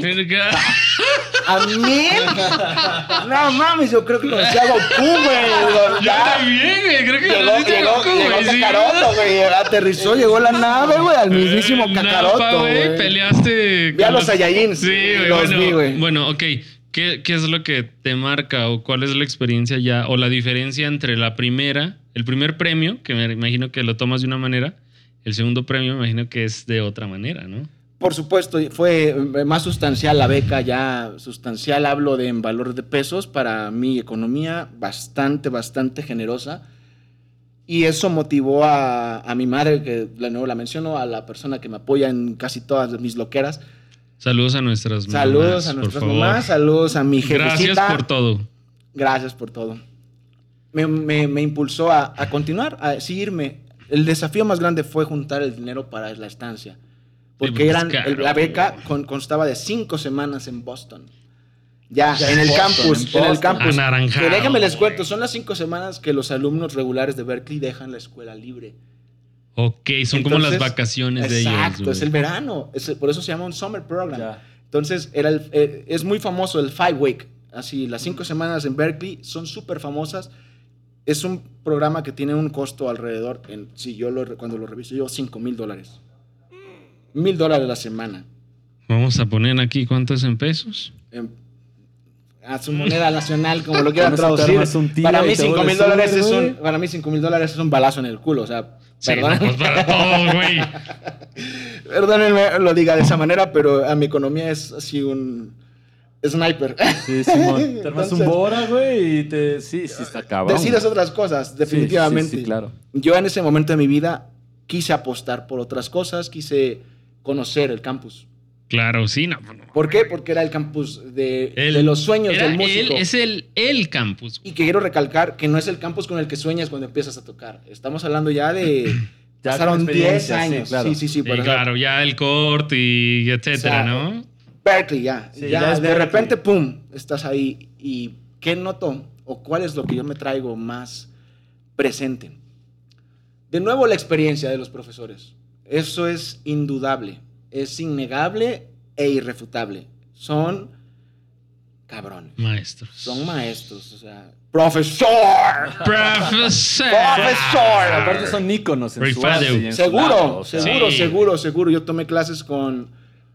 En esas cinco semanas, afortunadamente, conocí a una persona que se llama Phil Grenadier, que me recomendó profesores con los cuales estudiar aquí en México. Súper Oh. chingón. O sea, No profe, quiero seguir con, estudiando, pero ya no puedo estar aquí con ustedes. O sea, sol- no solo conocen la industria y la- el personal en Gabacho, güey, sino que también en México. No, me, re- me refirió, me refirió con gente aquí. No, pues busca. Búscate quiero mencionar a mis profesor profesores y a los grandiosos. Grandiosos, los quiero mencionar, de las mejores personas que he conocido en mi vida, Gabriel Puentes y Nicolás Santela. Gabriel Puentes. and- No, no, no, chileno, es maestro chileno. Gabriel Puentes y Nicolás son, aquí en México los encuentras, ambos son chileno y argentino respectivamente, Nicolás argentino, el maestro Gabo chileno, pero son eminencias, eminencias referidas por gente de allá. Y si quieres prepararte en música jazz, en música improvisada, creo que no hay dónde buscar escuelas. Creo que no buscas escuelas, buscas maestros, pero Claro. hablamos Sí, de eso. hablamos si de eso. quieren, Ahora, en un ratito porque sí son otro tema ellos. platícanos de Goku. De Goku. ¿Cuándo conociste a Goku. Goku? Ahí, en- ahí en ¿Te gustó en- más Dragon Ball Z? o- ¿A qué, Ah. nos referimos, ¿A qué nos referimos con Goku? Con Goku. ¿Qué pasa Yo ahí? en particular, eh, para mí es eh, obviamente el señor Víctor Buten, es un bajista que desde que yo tengo memoria, desde que yo tengo memoria, eh, ha sido... eh, Es un Parteaguas. Es, es- Quiero hacer es una- un héroe de musical. puedo hacer una pequeña historia de mi experiencia. Puedes hacer lo que quieras, mi Richie, aquí. Esto es. Estoy hablando del 2007. Yo empiezo en la escuela a estudiar. Afortunadamente, a la persona que conocí como mi maestro, David Rosa se llama, lo quiero mencionar también, el profesor David, me enseña. En aquellos años en la escuela había VHS. Todavía teníamos ese formato de video. Ok. Y lo más importante, lo conozco, es mi primera clase personalizada. Personalizada de uno a uno para los que no estén Claro. relacionados. El instrumento, pues ya sabes, lo puedes estudiar con muchos o de a uno a uno. Claro. Y total que me dice el profe, esta es una pregunta clave en mi vida y creo que es una pregunta clave, no sé si todos lo- se, se sientan identificados, pero es, ¿tú quieres ser un buen bajista o un gran bajista? ¿Tú quieres ser un buen bajista o un gran bajista? Un gran bajista, yo creo que es. Es lo evidente, ¿no? Sí. Lo que contesta uno, ¿no? Sí, sí, claro, güey. Entre dientes, yo nervioso. Sí, estoy claro, hablando así de, como que. de que- 10 años que antes. contesto, que contesto bien, ¿no? ¿Es la ¿Cómo le respuesta hago? correcta? Claro. ¿Soy soberbio? Ajá. ¿Cuántas cosas se vienen a la cabeza? No, pues yo quiero ser un gran bajista. Ok, vámonos al salón, te voy a enseñar algo. Y fuimos a otro salón, tomó un VHS de la biblioteca, lo acompañé, me acuerdo, y pusimos el Pace Day de 1998, en donde tocan muchos bajistas que hoy admiro, Goku, pero en sí. aquel momento estaba Goku ahí, eh, estaba el grandioso Víctor Wooten y me enseñó un video. Y lo que yo más recuerdo con cariño y con con algo más que cariño, para serles bien honesto, a las personas que vayan empezando, un buen maestro es la persona que te va a enganchar. Mo- motivar. motivar, enganchar, sí. pero de una manera no literal. Te va a mostrar cómo hacer las cosas, tú vas a querer hacerlas como él. Y eso es lo que yo le recomiendo a cualquier persona que venga empezando, busquen un maestro. No lo busques admirar, no busques querer ser como él. Busca que te Busca motive. querer hacer lo que él hace Exacto. Muy que es muy diferente para mí a admirarlo, Claro. sino querer ser como él. Que lo admiras también de cierta manera, pero quieres lo que él hace para ti. Y no es envidia, yo, yo nunca le he tenido No, no, envidia. no. Yo creo que ahí podría caber un término más apropiado que se llama admiración, ¿no? Eh, Es que sí lo admiro, pero no, no, no, no.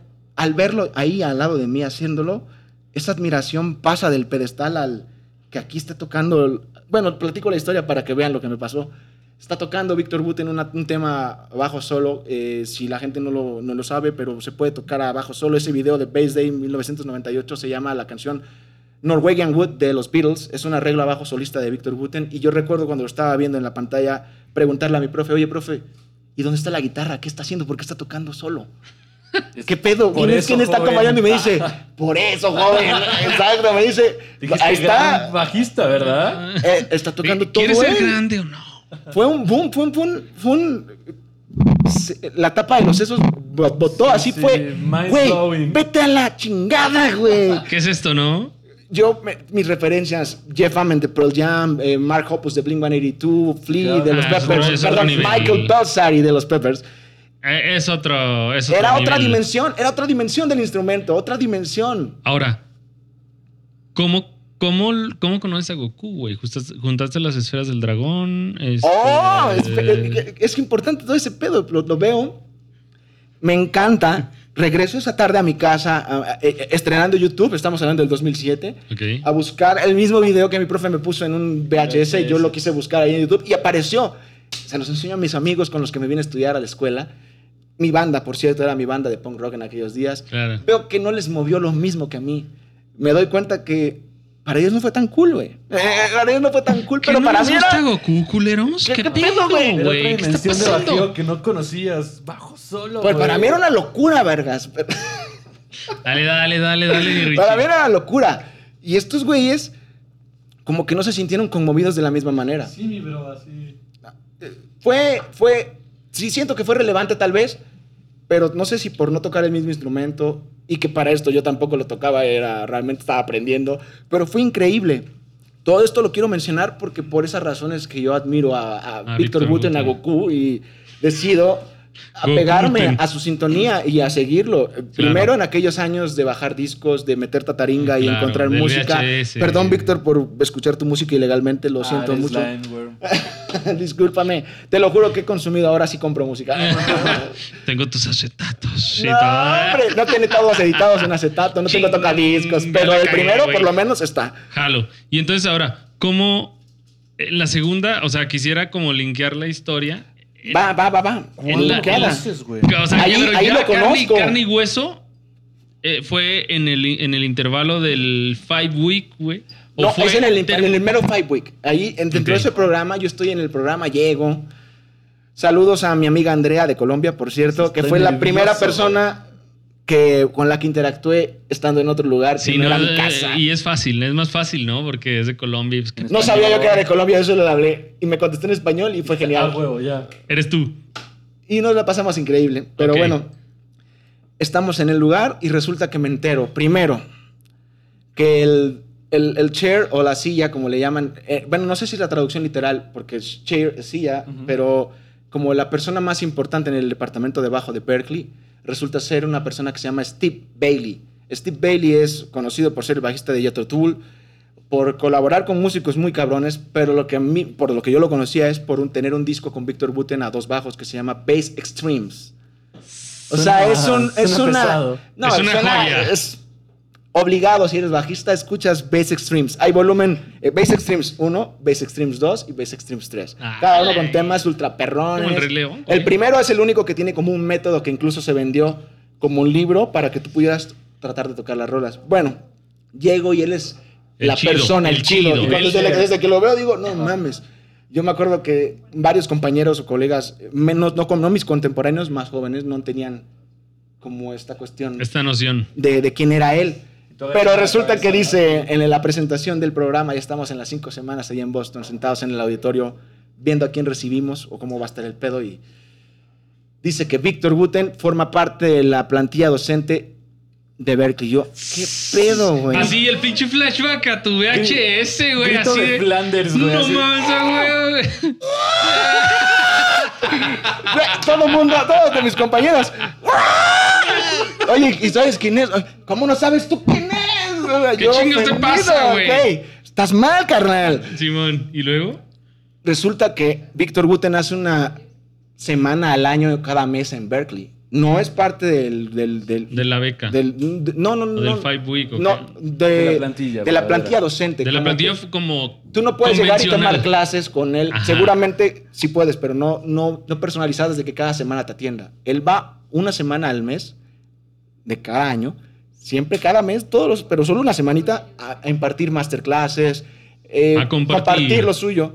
Es parte, es parte, porque es parte. Si tú buscas en Berkeley en la plantilla, él es parte de la plantilla docente. Simplemente por sus compromisos, yo creo que no puede estar Claro, ¿no? continuamente. Sí, no está en la tira de materia. Pero es el mejor amigo, o sea, de, de Steve Bailey. Steve Bailey y Victor Guten hablan en una situación de My brother from another mother. O sea, un pedo así, ¿no?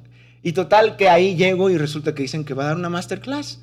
Para empezar, en ese día se presentaron eh, a, la tú, entrada. ¿iré o no iré? No, no mames. No, ya, perdón, perdón. perdón. No, no, no, no. No, La, la cagué. no perdón. pues, la Eh, cagaste, ya sabía. Claro que voy a ir. eh, bueno, vas y. y- Y que esa fue mi primera experiencia, fue mi primer contacto con él, fue una masterclass en la que se abordaron temas, no quiero decir avanzados, tampoco quiero decir principiantes, simplemente se abordó un poco sobre la improvisación. Conocí en esa misma aula a otros músicos fuera de serie que si se puede más adelante quiero platicar y quiero que la verdad cualquier persona que quiere empezar una vida en la música escuche a estas personas porque son Ejemplos. ejemplos, sí son destacables Claro, elementos de lo que es la música. claro, claro. Fue increíble. Ahí lo conocí. Ahí solamente lo conocí. Claro. Pero pues me imagino que ya saliste así como de. "Oh, güey, No, pues, fue una- mañana. fue mi primera- madres, ¿no? Fue- ya lo había conocido en conciertos previamente aquí en México. Venía a conciertos y tuve la oportunidad de acercarme a saludar sin pena. Me- no me importaba, ya me acercaba al escenario cuando terminaba. Recuerdo mucho uno que tuve en el lunario y cuando toqué su mano recuerdo haber sentido el calor y vernos a los ojos y decir... Slap así. Huevo, Traía güey. la pinche mano Esto caliente es- de que se había partido Ajá. su madre. O sea, estuvo tocando Esto- a lo macizo y... Humeando. ¡Wow! Me acuerdo de haberlo agarrado y fue increíble, ¿no? Este es el Kaioken. Este es el Kaioken, la que, como, como cuando a Krillin le pasa la Genkidama, ¿recuerdas? Que se muere. Antes de morir, eh, eh, eh, trata, Goku le pasa la Genkidama y, y dice que con eso va a chingarse a Vegeta. Algo así sentí, yo dije, no mames, güey. Hasta- pedo, yo recuerdo lo, lo primero que cuando toqué su antebrazo dije, no mames, está caliente, cabrón, no mames. Pues recuerdo que estuvo tocando, claro que iba a estar humeando de tanto slap, güey. brutal. Bueno, esa fue mi primera interacción con él, ya después esta pequeña clase, pero de conocerlo más adelante, ya años después separados, tuve la oportunidad de asistir a un campamento que él hace. Eso yo creo que ya es, ya es más personal y más enriquecedora la experiencia, su- supremamente. ¿Por qué? Porque primero fue más económico que ir a Berkeley. Súper mucho más económico que ir a Berkeley. Súper mucho más económico. Quiero recalcar que es en serio más económico. jalo. O sea, hablo de una semana en el campamento de Víctor Buten, cuesta mil dólares. Son 20 mil varos. No es... Está más asequible que. Y él te ofrece la comida y la estancia. O sea, tú vas, pagas tus aviones y tu campamento y ahí comes y duermes. Y ahí, después de que ya diste como siete saltos en el gabacho, ¿qué fue lo que te dejó esa experiencia, güey? Digo, porque, O es como la Esos campamentos- triple A o algo, como no te Güey, esos campamentos yo he visto así, como- Cuarto y quinto Más, creo que es, creo que no, Yo- no, no, no. yo, yo- Para nada. yo- yo he visto esos campamentos y se me hacen muy interesantes porque... Hay de audio, hay de guitarra, estoy seguro, no sé. Yo he visto fragmentos en específico de Víctor Guten Curso y cómo te no, güey, pero cómo cómo es un maestro porque hace muy simple la música a pesar de que es un pinche monstruo, güey. Hace muy simple la música porque les dice, es un lenguaje. Tienen que comunicarse. Eso, eso es lo que yo he visto en los fragmentos de los campamentos de él y donde está tocando así notas al aire. Que está y- tan perro que ya ni habla de notas, ¿no? Ajá, güey, y te cagas, te cagas con lo que está tocando y dice, oye, sientan la música, es un lenguaje, Es que sirve sí para es, comunicarnos. sí lo es, ¿Qué- claro. qué te- pero ¿qué te dejó? qué- ¿Cuál fue la diferencia o qué te dejó estar ahí como con en ese campamento, güey? En el campamento. El campamento de Víctor eh, se centra, primero que todo, no se centra en la capacidad de las personas de tocar. No eres mejor o peor recibido por tocar mejor Bien, o peor. más rápido, más lento. Es más irrelevante, completamente. Para ir, puede ir quien sea. Puede ir literalmente, eh, no quiero hablar de sus mamás, son músicos, que chingón, sino Sus mamás pueden ir también. También Eso es qué lo que quiero chingón, decir. porque las jefas son las jefas. Pero pueden ir, a lo que voy. Pueden ir. O sea, él no tiene esa restricción. claro. Cuando sale este campamento no me lo gané por, por nada relacionado o conectado con esto. Pasó un tiempo de inactividad, regresó a México, sigo trabajando. eh, De hecho, entré, quiero, esto es un poco más personal, entré en una época un poco depresiva de mi vida porque después de crear o sentir logros, eh, eh, virtualmente hablando, en la realidad no eran reflejados económicamente y eso te puede desanimar muy cabrón. Yo no quiero sonar desalentador, pero sí quiero advertir que la persona que te diga que la música es pura vida y puro gozar, o no ha sido músico toda su vida, O te están mintiendo. o te está mintiendo. Y para mí es bien duro decirlo, pero ha habido momentos chidos y ha habido momentos cabrones. Claro, es que... Estamos platicando ahorita de los No, cabrones. y- y- Estamos platicando ahorita y de hecho de eso, de eso se trata. No, pero, o sea, yo siento que el que tú hayas tenido esa clase de momentos cabrones, o sea, yo me sentiría súper afortunado, güey, porque no cualquier, no cualquiera, y conozco, créeme que eh, conozco muchos amigos músicos, no cualquiera tiene como esa chance. Pero imagino que a veces es como el después, ¿no? Como. Yo, ¿Y yo, yo no lo vi como una chance, ahí, ahí como dices, fue, sí fue una posibilidad para mí económicamente, porque se pudo solucionar, pero fue más una oportunidad, Un reto.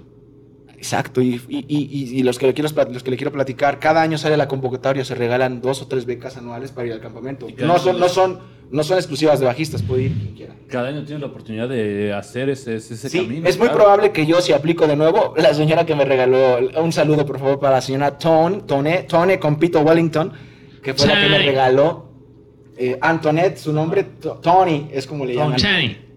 Ella me, fue la que me solucionó la situación, ella fue la que me, me llamó para decirme que mi carta, porque eso es lo que les quiero platicar, para asistir a este campamento, lo único que tuve que hacer fue escribir una carta en la que yo explicara mi pasado, mi presente y mi futuro como músico. Ok. Eso fue todo eh, eh, en inglés, por regresamos a lo del inglés, claro que en inglés, redactando cómo era mi pasado, mi presente como músico y mi futuro. ¿Qué pasaba yo en mi cabeza? ¿Qué quería yo hacer? ¿Qué es lo que he hecho? ¿Y qué estoy haciendo? Suena tranqui, pero eso es lo que a Víctor Guten le interesaría, ¿sabes? Pues a mí me parece increíble porque en las primeras, cuando tú te metes a la página de Pixcamps, así se llama, pixcamps.com, te metes a la página y no hay como una audición. Él está totalmente en contra. De y, eso. y- y me siento un poco autoritario al hablar por él, pero lo que yo viví es así. Está totalmente en contra de competir o de querer sentirte mejor que nadie. ¿No eres mejor recibido No, por saberte güey. sus rolas que si no te las sabes? Que ver con Güey, humildad, es como no, una y- exacto, güey. Y siento que él, yo siento y también, o sea, yo, si tú, tú que estuviste con él, este, te sientes como atrevido al, de- al hablar por él. Yo una opinión que tengo de él es como que encontró la evolución en la música, güey, o en cómo enseñarla, en, en cómo transmitirla, porque Es cabrón. eliminas el pedo de la competencia que malamente está infundada en todos, güey. O sea, es Y en cualquier- la en mayoría, cualquier punto. güey, y- y- y- no, en cualquier punto musical y hasta en nuestra Profesional, vida, ¿no, güey? capitalistamente Y está, mal, ajá, y está, y está muy mal, güey, porque pues todos somos diferentes, güey. Todos tenemos cosas diferentes que decir. eso que acabas de decir es muy cabrón. La diversidad, eso es lo que es mejor recibido Sí, en el campamento. Yo quiero, primero invito a cualquiera, yo cuando pueda voy a regresar y a quien quiera ir, la neta, lo invito a ir a vivir la experiencia, seas guitarrista, seas bajista, seas quien seas. Si no te gusta la música, te juro que te va a gustar después. Sí, O sea, ve a un campamento de este güey y date cuenta de que la música es más allá de subirte al escenario y recibir aplausos. Eso es la punta del iceberg. claro. Es nada comparado con lo que realmente... Con el, cebolla, con- con fondo, ¿no? Con el fondo de lo que significa la música, ¿no? Para las Para esas personas te garantizo que lo que no es disfrutamos, que lo disfrutamos, ¿no? Digo, yo no estoy en campamento, pero, Pero mera siento la música también. No, no se necesita ni ir ni nada. O sea, eso lo sentimos. La experiencia llegó a mí y se las comparto. Pero con la misma pasión de antes de ir al campamento, les platicaría esto. En- Diciéndoles que existe, nada más porque existe. Porque desde Claro. hace años quería ir yo y ahora que pude, fui y me la pasé chingón. Sí, qué, qué chingón, güey. Ahora, cualquier persona puede ir al Berkeley Latino, ¿no? Cualquier persona, todo el mundo puede ir a cualquier chavos, cosa. si ya este, empezaron a tocar, si ya tienen un rato, anímense. Richie. Hay un filtro, hay un filtro, hay una audición, pero la audición no es estricta, no es severa, no es. Claro, es, Es para que todo. No tiene que ver con tus skills, verdaderamente. No, no, no, tiene que ver con tu con interés. tus ganas, ¿no? Lo que yo, yo, dijiste. sé que, eso- yo creo que más va por eso, por tu interés. Entonces, si quieren tener esa clase de experiencias que pues la verdad siento yo que son muy enriquecedoras y que lamentablemente creo que no se conocen tanto, o sea, no es tan conocido así como Sí, que el nosotros- Berkeley Latino entre, entre músicos, pensando ¿no? que era como algo como súper exclusivo y ahorita nos acabas de abrir la mente sabiendo que en esas yo podría mandar una carta, eh, aunque ni siquiera soy bajista y podría llegar con Víctor Guten. Conocer a Goku. Esta madre, pues me hacen, me hacen sentir. Grito de Flanders, güey, otra vez. Me hacen güey. sentir especial porque Ah, yo no especial, pensara que. Yo. Las redes, todo eso, por estar de chismoso en todas las mamadas que me conecto, me llegó la beca y, y- y- y- y mandé mi carta, se los platico en serio, dos días antes de que acabara la convocatoria. Chicle pega. Y pegó. Y pegó, y bro. Y pegó, es lo que pega, y de nuevo, ahí les va. No fue por tocar chido, porque la neta ni tocó tan chido. Lo que fue es. Ah, Tan modesto. No, pero no no. toca tan chido, por eso me compré este bajo, ¿no? Pues porque me gusta tocar. Ah, me Richie, gusta sentirme chido cuando toco. Ah. En este programa nosotros promovemos la humildad la- y todo eso y Richie es un emblema, ¿no? De ese cotorreo. Muchas Pues gracias. La, la verdad que, este, pues qué chingón, güey, que nos estás, o sea, que tengo la oportunidad de, de compartir esto contigo y que conozco a alguien que conoce a Goku. También yo creo que es como una parte como el juicio como el artista, ¿no? Que uno normalmente nunca se considera como lo suficientemente chido, pero obviamente a ojos de otras personas es como, bro. Es como la bro, confianza, ¿no? ajá. Confía en ti, güey, confía en ti, confía en hasta sí le ti. llegó a preguntar a Víctor Guterres como, pues yo me siento tranqui, ¿no? Y tú dices, bro, eres Víctor. Así en una entrevista, ¿no? oye, ¿conoces a Richie? Y Víctor así de, a huevo. Es mi Ricardo. él me va a conocer como Ricardo. Ricardo. Sí, yo, yo, Ricardo. yo- yo traté de congeniar con las personas eh, que hablaban en otro idioma para que fuera más fácil. No, pues me pueden decir Richie y noté que les parecía más interesante llamarme Llamarte por mi Ricardo, nombre. claro. Ricardo. No, Ricardo, it's cool, Ricardo. Ok, va. A mí chido. me pasó que también era como, me llamo Miguel. ¿no? Miguel. Me, me dicen Mike y todos, ¿cuál Mike? ¿Cómo te llamas? Yo, me llamo Miguel. Miguel. Miguel. Miguel. Miguel. Miguel. Du Miguel. Yo, Miguel, Brasil- nacimiento. Du Miguel du De nacimiento. El tiempo se nos está empezando a acabar, pero la verdad, este. Maldita tenemos maldito sea. tiempo, ya sabes cómo funciona. Pero esto. no hay pedo porque puedes Reloj, volver a, puedes no volver a- marques las horas. Oh, Esa, güey, qué buena rola, güey. La vamos a poner, güey. Pero bueno, antes, an- a- a- antes de que te nos vayas y. Vas a volver a venir, Richie, ¿sí o no? Y vas Por a volver a venir, supuesto. Por su pollo. Este. Justamente estamos platicando hace ratito, como en el descanso, de que querías darnos unos cuantos tips al respecto de qué pasa cuando lo que te cuentan en la música, así como que la música es como algo súper noble, algo súper poético, todo está súper bien, llegas a un punto en el que no estás como consiguiendo ciertas cosas y necesitas tener como cierta paciencia para continuar. Que no, entre, ¿Qué- que, que no gane la frustración. ¿Qué clase que- de consejo le puedes decir a las personas para que no claudiquen en la música? ¿Por qué ha pasado? Porque- y no, y La porque es frustración, difícil, no, porque es- es es un sentimiento es- terrible. es- El humano no está es- preparado. Exactamente. Y es súper real y es súper cotidiano en todos nosotros, güey. Así como de, güey, no. Pasa tu vasito, ¿no, bro?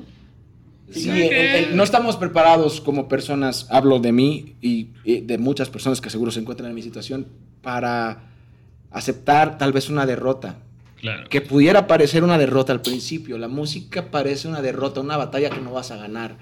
Yo Sí. personalmente no quiero venir a contar ninguna situación que no vivo. Quiero hablarles con toda la verdad y ha, ha habido batallas que gano y ha habido batallas que pierdo. Eso con total honestidad y con total apertura a que la gente, sobre todo me importa que quien quiera empezar a tocar sí se anime a hacerlo porque está chingón. Pero que sepa la realidad. Porque se puede, sepas la realidad de que hay que sacrificar algo como en todo. Claro, si hay te gusta el fútbol, hay que ir a practicar. Si te gusta la medicina, tienes que ir a la escuela de medicina. Si te gusta Lo las leyes, sea. hay que leer la constitución y a huevo te la sabes. No te la... mm, Es a No hay huevo. atajos, No, no atajos. hay atajos.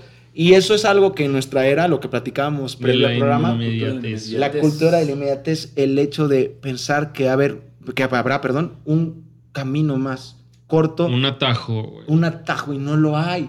No lo hay. La práctica y la experiencia no tienen atajos. Lo que platicabas, ¿no? ¿Quién? quién- Laboriel, Laboriel, el maestro ¿no? Laboriel. ¿Qué fue lo que contó? Él dijo que podrás hacer, practicar todo lo que tú quieras las horas que tú gustes, pero lo único que no vas a ganar es experiencia.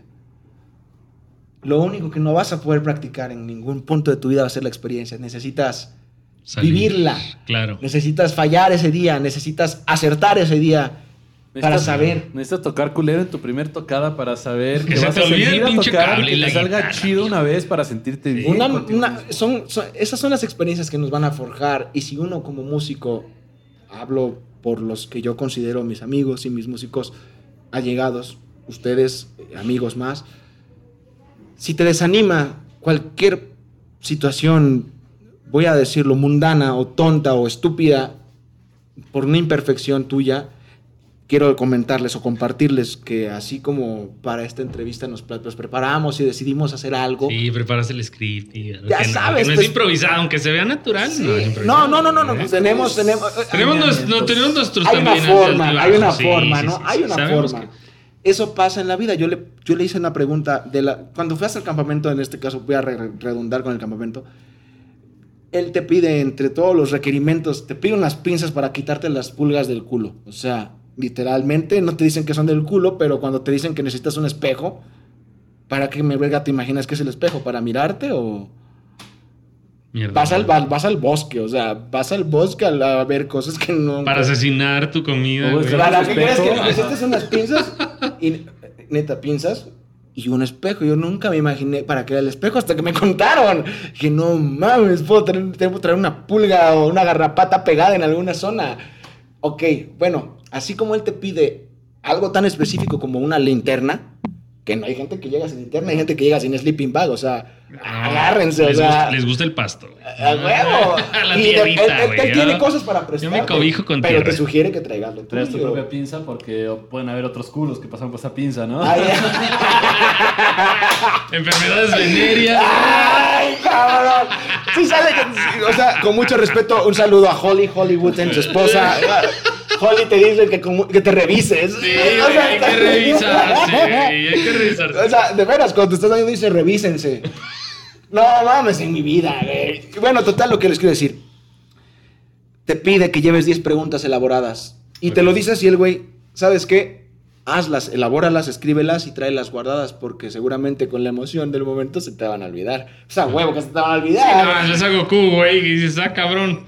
Ahí les va. Una de las preguntas que yo le hice fue sobre cómo sentirme cómodo yo conmigo mismo, cómo cómo, cómo, cómo, cómo, cómo, cómo venderme en las redes. Y bueno, lo más valioso que les quiero compartir para concluir fue que el vato me dice, güey, ¿eres bueno o no eres bueno? Me lo preguntó en mi cara, así de, de él, de su boca sale a mí, ¿eres bueno o no eres bueno? ¿Ya eres el gran bajista o eres un buen ba- puta madre?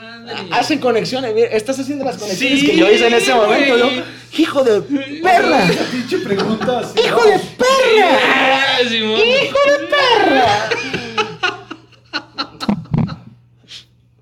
Me atreví, lo contesté, creo que soy bueno, soy bueno. Y me dijo, no tiene nada de malo mentir. Perdón, no tiene nada de malo decir la verdad. Si er- ¿Estás diciendo que eres el mejor del mundo? No, pues no, absolutamente no. Solo estás diciendo que eres bueno. Si te pregunta alguien, ¿haces lo que haces, lo haces con pasión y lo haces bien?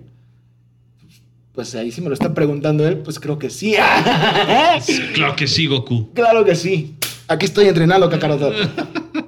Definitivamente eso cambió mi perspectiva y me, me hizo pensar que las personas calificamos más el resultado que el esfuerzo y el esfuerzo es igual de invaluable Sí, no, no, yo, yo creo que es que el más- resultado. El resultado. El, ca- es el más, cami- el es cam- más. el camino te da muchas recompensas que el resultado no te No, da. güey. es más, a veces si a brincas, es por ejemplo lo que dices de la experiencia. Si brincas de A a B, güey, pues estás en A y luego en B y qué chingados, ¿no? Pero, nunca te quedas en B. pasan- o sea, el camino pasan- te hace llegar al C, güey. No, exacto. No, y pasan güey. 47 puntos entre el A y el B, güey, que te van enseñando y te van desglosando y, Y que Van, dificultan la dando el respuesta. resultado de la experiencia. Y dificultan la respuesta también. O sea, También. claro, Claro, digo, si soy o no soy bueno. Yo digo Pues ya sí. me lo estás preguntando a secas.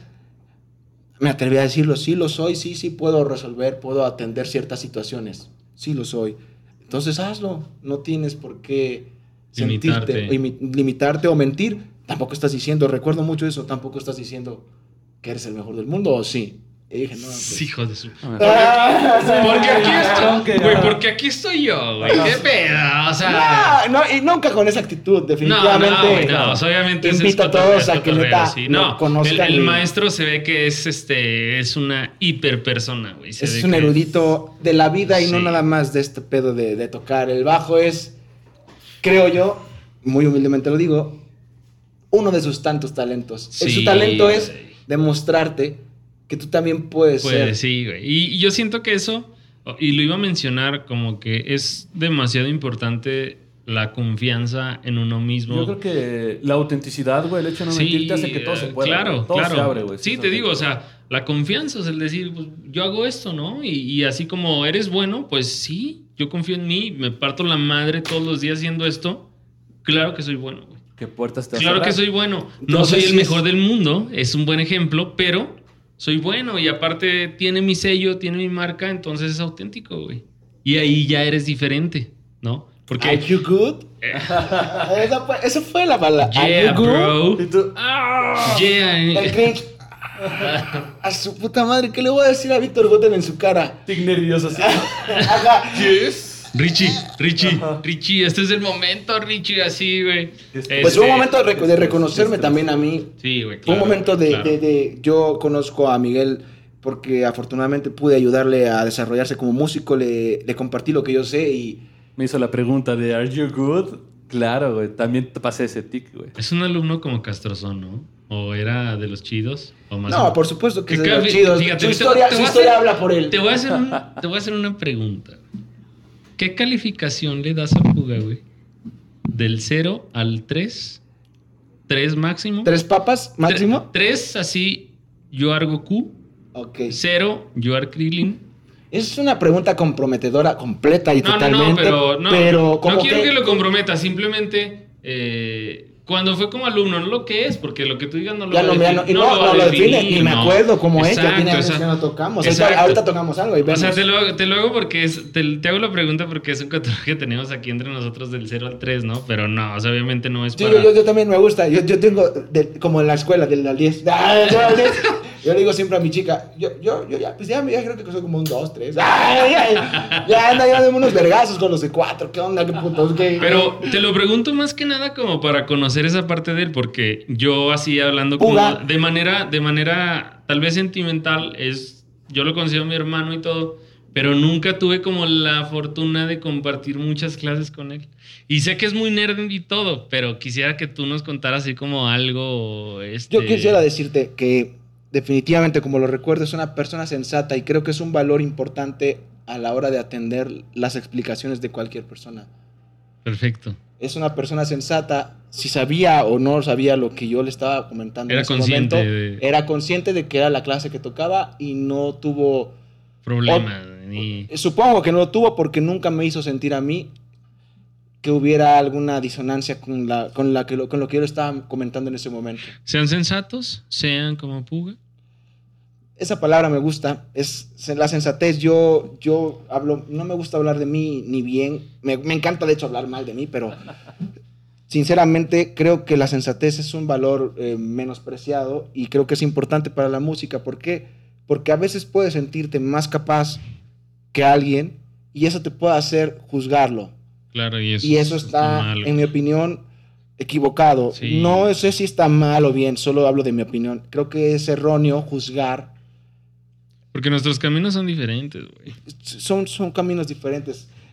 Miguel nunca me hizo sentir incómodo dando una clase. Tuve alumnos que me hicieron sentir incómodo, Ok. ya sea porque lamentablemente no dominaba bien la información en el momento que tenía que proporcionarla, y creo que es natural, o porque lamentablemente no congeniábamos como personas. Claro. Y no todos les podemos también, a los que van empezando, si tu profe, el primer profe que te conoces, te dice que tus dedos no se mueven bien, o que los levantas mucho, o que no tienes talento, o que todo eso, por favor, igual que como en un doctor, no te quedes con la primera Busca perra opinión. Busca otra Sí, opinión, justo. por favor, diles, maestro. Justo. Busca Justo, otra opinión, decídete a, a conocer más personas.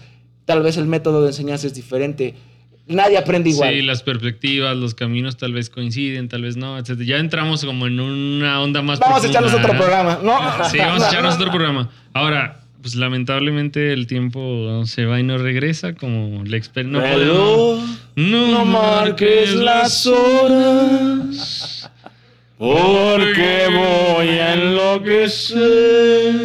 Qué buena rola, bro. Bueno, para cerrar, Richie, Dime. antes que nada, un placer estar contigo. Eres una persona súper alivianada. Honor tomar mezcal. Es un honor haberte Qué bueno que les gustó el conocerte. mezcalito. Se va, se va, vamos a poner el mezcal, ¿no? Ah, por cierto, nos falta la dinámica, mi bro. Ah, yo tengo perfectamente la dinámica. Hacemos pensada. una dinámica, Richie, cada programa. Puga se la va a aventar. Obviamente vamos a regalar un Six, como normalmente regalamos. A la primera persona que nos diga quién fue el fundador del Taekwondo. Mierda, güey. No, está cabrón. Se puga, se avienta, se avienta unas cabronas. Se aventó de Goku, el güey. güey. No bueno, mames. ahora, para cerrar. desde que dijiste Taekwondo. de Tekken. Él es el, el fundador de Taekwondo. A mí no me queda Tiger de ninguna duda. A huevo, güey. Ahora, para cerrar el programa, tres consejos. Tres, dos, un consejo. Los que salgan de ti. Que Ya lo tenía pensado, te lo juro, ¿eh? Te lo juro. Ya venía yo preparado porque este es, un, su tarea. este es un puto consejo que creo que es de los más chingones que he Ese es el consejo. Ese es el consejo Sácalos. que queremos. Ser chingón. Ese consejo. Como primero, si, si vas a empezar a tocar el instrumento que quieras empezar a tocar, te recomiendo conocer a alguien que se llama Jaco Pastorius. Jaco Pastorius es un bajista legendario, es un músico legendario, más allá de bajista. ¿Escuchaste? Ahí te va. Él, al terminar un video, el único video de hecho que hizo de métodos del bajo, en el que lo entrevista a otro bajista y le pregunta cómo estudia y se hace una situación ahí medio chusca de, de sus métodos y eh, se llama Modern Bass Player. Si lo buscan, lo quiere alguien estudiar, el Modern Bass Player es como un video épico que Warner fabricó en los últimos años de Jaco. De hecho, Jaco se ve no lo quiero juzgar ni nada, pero ya son sus últimos años, ya antes incluso de, de pasar a mejor vida. Bueno, el consejo que él le da cuando le pregunta este bajista, ¿cuál es el consejo que das a las nuevas generaciones? Creo que yo es el mismo que quiero dar. Solo tienes que tener los oídos bien abiertos. Trato de traducirlo literal del inglés al español. Just keep your, uh, your ears wide open. Perfecto. Primer consejo, tradúzcanlo, ahí está el Google. Si no escriban la puga, puga sabe traducir. Segundo, Solo mantente, eh, solo escucha. So deixa tus ouvidos bem abertos. ok. Para los portugueses que nos escuchan, también tenemos la otra traducción. ¿Cómo no? nos escuchan. Do Miguel do Nascimento. Do... Puga tu nacimiento. Puga do Miguelao do Nascimento. Ok. Segundo consejo, Richie. Segundo consejo, este, este creo que viene de- del mismísimo Víctor Guten y es sé tú mismo. Del mismísimo Víctor Guten. De- de- no me gusta hablar de mí ni bien menos, pero lo conozco y sé que él diría que tú tienes que ser tú mismo. Tu mejor talento es tu huella digital. Confíen en ustedes. confíen Nadie en en la vida ustedes. tiene la misma. Confíen en Tu ustedes. fingerprint, nadie lo tiene, nadie lo comparte en el mundo contigo y él jura güey. Que, es lo que eso es lo mejor, que eso eres, eh, que con eso vas a triunfar. Ahí está tu tono. Interprétalo como quieras. Claro. Tárdate pero- el año, los años que quieras entendiéndolo. Perfecto. Tu identidad. Y el tercero yo lo quiero dar yo. Este es mío, de mi experiencia de 17 años tocando y creo es, no te enroles, esto es para mis amigos mexicanos, para los que vivan la misma realidad que yo, no te enrolles ni te enroles con la gente que da por sentada la verdad. Claro. Tu maestro va a tener la realidad solamente de una perspectiva. Desde su perspectiva, no desde la tuya. Carezco de la capacidad de decirte qué fracción de la realidad maneja. Puede ser un séptimo, un octavo, un cuarto. Un 30 y. La mitad, capaz, tu maestro es la mitad de cabrón. Pero te juro, Que te lo garantizo que no es completa la verdad. Sí, las verdades absolutas no existen. Y ese será mi mejor consejo. Richie, un gustazo. Gracias a todos por ver este capítulo. Eh, Gracias. participen en la participen en la dinámica y Creador del taekwondo, muchachos. creador del taekwondo.